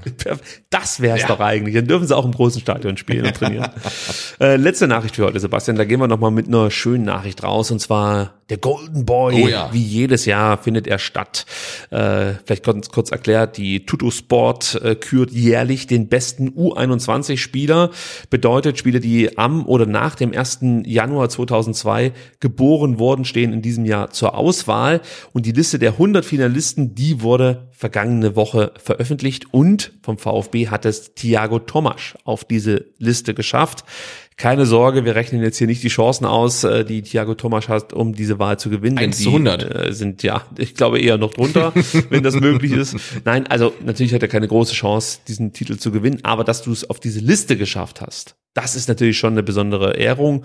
Und ähm, ja, äh, wenn man so guckt, mit wem er sich da so auf dieser Liste tummelt, das sind schon die ganz großen Namen des Fußballsports. Du hast jetzt aus der Bundesliga neu hingewechselt, Adiemi mit auf der Liste, Jude Bellingham, äh, du hast einen äh, Jaden Braff, der auch nach Dortmund gekommen ist, der mit draufsteht. Äh, vielleicht so ganz, ganz große Namen, die man erwähnen sollte, ist zum Beispiel ein Kamavinga von Real Madrid, der auf dieser Liste steht, Ansu Fati, Riesentalent aus Barcelona, vielleicht schon ein bisschen mehr als ein Talent. Äh, Talent. Der ähm, letztjährige Gewinner Petri steht auch wieder mit auf der Liste. Äh, also das, das sind schon äh, wirklich große Namen und ich finde das dann schon toll, wenn es ein VfB-Spieler auf diese Liste schafft, auch wenn er jetzt nur ausgeliehen ist. Trotzdem spielt er für uns und das ist schon ziemlich cool, muss ich sagen. Ähm, und ich habe mir auch mal angeguckt, wie dieser Wahlvorgang dann äh, vonstatten geht. Das fand ich auch ganz interessant, denn die Wahl haben mehrere Journalisten. Früher war es so, dass praktisch nur äh, ja, Mitarbeiter der Tutu Sport abstimmen Okay. durften. Und mittlerweile ist es so, dass man ja ähm, Journalisten diverser Zeitungen äh, Abstimmungsmöglichkeiten gibt. Äh, Problem ist nur jetzt zum Beispiel aus Deutschland darf die Bild abstimmen. Ja. Aus der Schweiz die Journalisten vom Blick. Ähm, das ist natürlich dann nicht die ganz erste Liga äh, oder die, die ich mir wünschen würde, die Ja. da ein Urteil fällen dürfen. Bei Frankreich ist es die L'Equipe, also da finde ich es dann schon besser gewählt. Äh, ja, dann gibt's halt ähm, Griechenland, Spanien. Wir brauchen die nicht alle durchgehen. Selbst die Russen dürfen noch abstimmen. Es ist offensichtlich noch möglich. Abstimmen dürfen sie noch. Alles andere ist verboten. Genau. Und schlecht für Thiago Thomas ist, ähm, es gibt kein Fanvoting, weil sonst hätte ich ihm höhere Chancen eingerechnet. Ähm, Wenn es ein Fanvoting geben würde, gibt's aber leider nicht. Nee, gibt's nicht. Kein äh, Popular Vote, ja. Das, das wollen sie nicht, aber es gibt ganz, ganz viele so Online-Abstimmungen im Rahmen dieser Golden Boy-Wahl, weil dann gibt's ja dann auch immer so im Oktober nochmal die Top 20-List. Die wird ja Oktober, Herbst immer so veröffentlicht. Und da gibt's dann ganz, ganz viele so Online-Abstimmungen von diversen Seiten, also auch von der Tutu Sport und natürlich wahrscheinlich auch von der Bild und so. Also wenn ihr da ein Zeichen setzen wollt, könnt Okay, ihr dann doch, ja. ja, könnt ihr da so ein bisschen mittippen. Und ich habe mir auch mal angeschaut, wer äh, vom VfB zuletzt auf dieser Liste stand. Und da es gar nicht so viele Spieler gab, Mhm. habe ich dann einfach auch äh, Spieler mit dazu genommen, die zumindest mal für den VfB gespielt haben. Also wir reden jetzt nur von den letzten Jahren. Äh, insgesamt gibt's ja diesen Golden Boy Award seit 2003. Erster Gewinner Raphael van der Vaart damals.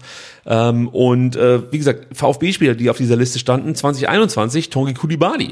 Ja, ich erinnere mich dunkel. Ja, da haben wir auch drüber gesprochen und uns gefreut. Hat auch nicht gewonnen. Hat nicht gewonnen, überraschenderweise. 2020 auch nicht gewonnen, stand auf der Liste Leon Dayaku. Ah, Damals schon beim FC Bayern.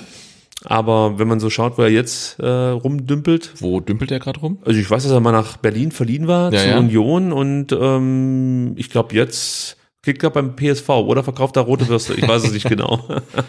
Osan Kabak, 2020 auch auf der Liste, damals für Schalke, aber auch Ex-VfB. Bist du noch bei Schalke jetzt eigentlich Er offiziell? ist noch bei Schalke, aber wird den Verein verlassen. Ähm, ist noch bei Schalke, ja, genau. Äh, dann Domenico Alberico, da habe ich mich auch gewundert. Der stand 2019 auf der Liste, damals in Hoffenheim. Er wechselte ja später in die zweite Mannschaft Mhm. Sagen, VfB. U21 hat genau, gespielt, ne? genau, genau, genau. Der war auch auf dieser Liste. Und Daniel Collins, den kennst du vielleicht gar nicht, Der Name sagt mir schon was. aber auch nur, weil er auf dieser Liste stand. Ja, ich weiß Denn nicht. das war der letzte vor Tongi Kulibali, der Okay. letzte VfB-Spieler, der auf dieser Liste landete. Äh, auch er, er spielt in England, äh, aber ja, auch da ging es nicht ganz weit nach oben, muss also man sagen. da kann man sagen, ähm, eine Nominierung äh, auf diese Top 100 Liste ist noch nicht gleichzusetzen mit der ganz großen Karriere, ähm, aber wenn man sich die Golden Boy Gewinner anguckt, da Ja. muss man sagen, das ist dann schon die Creme de la Creme des internationalen Fußballes. Ja, das ist so. Also Petri letztes Jahr, dann Erling Holland 2020, Joao Felix 2019, Matthias de Ligt äh, 2018, Mbappé und was weiß ich. Also alle, die Mario wirklich- Götze 2011. Ja, Ich meine, drei Jahre bevor er das Tor zur Weltmeisterschaft geschossen hat. ja, das war ja eher eine Bürde äh, für ihn, glaube ich, dieses Tor. Also danach ging es mit der Karriere bergab. Ja, bis jetzt, weil jetzt ist er in Frankfurt. Ja, mal gucken, ob das dann wirklich auch alles so aufgeht, wie sich das die Frankfurter wünschen. Ich sag mal so, ähm, ich, ich gönn's den Frankfurtern, dass das irgendwie klappt mit Mario Götze. Ähm, ja, habe ich kein Problem mit. Ähm, aber ich mache da noch ein Fragezeichen dahinter, weil was hat in Eindhoven so gut für ihn funktioniert, dass er so ein bisschen als normaler Spieler wahrgenommen wurde. Ja. Jetzt kommt er zurück nach Deutschland, nach Frankfurt. Was ist das Erste, was passiert? Es, es, geht schon wieder diese Hype los. Genau. Das erste, was passiert ist, ähm, er streitet sich mit Philipp Kostic um die 10. Ach, das habe ich gar nicht gewusst. Keine Ahnung, das hab ich, naja, hab ich zwar gemutmaßt. Nimmt er halt einfach die 20, wenn sie frei ist. Ja, und ich glaube, aber er war bei in, in, in Eindhoven jetzt auch nicht so überragend, oder? Also, doch, doch, doch, doch. Aber von, aber von Zahlen her nicht. Er war schon, er war zehn oder zwölf, also zehn Tore, zwölf Vorlagen oder so in der letzten Saison. Okay. Der war schon richtig gut. Also Okay. das war, ähm, das war ein ganz anderer Spieler eigentlich. Also sehr wichtig, ähm, was was die Spieleröffnung angeht. Sehr sehr viele kluge Pässe gespielt. Er war ein richtiger Regisseur, ähm, der aber auch defensiv einiges gezeigt hat. Also das das das, das war schon, der, der war schon richtig gut dabei, muss man sagen. Okay. Ja, Und er ist auch schon 30 jetzt, ne? auch schon 30. Der, der ist so alt wie äh, Kolja Dickmann. ja, das stimmt. Also wenn Mario Götze in Frankfurt keinen Bock mehr hat, dann kann er bei uns NLZ bauen, ja, oder so. Leckersand ausheben. Mit dem Bagger. Der Baggerbiss von Mario Götze. Ich freue mich schon drauf. Gut, Sebastian klappt sein iPad zu. Das Ja, heißt, wir durch. sind durch und Leute, wundert euch nicht, dass wir jetzt hier langsam aber sicher eine andere Outro-Musik einspielen. Ähm, uns gefällt die alte sehr, sehr gut. Don't worry, nee, Quatsch, don't worry, be happy. Wo bin ich denn hier? Three Little Birds natürlich. Ähm, Problem ist nur YouTube. Ähm, haut dann immer unsere Videos äh, raus, beziehungsweise verbietet uns, diese Videos zu monetarisieren, weil halt eben der Bob Marley sich mal dachte, mit seiner Musik könnte er Geld verdienen. Und das gönne ich ihm zwar, aber das führt dazu, wenn der Marley noch mehr Geld verdient, dass wir gar kein Geld äh, einnehmen. Und wir brauchen dringend welches. Nee, das darf ich ja nicht erzählen, was heute passiert ist, sonst machen es andere nach. Aber es war teuer. Also. Danke fürs Zuhören. Keine zwei Stunden, Sebastian. Äh, nee, drüber, ne? Ja, wir hören uns nächste Woche. Wie gesagt, vielleicht erst am Mittwoch. Bis dann. Ciao. Macht's gut, ciao.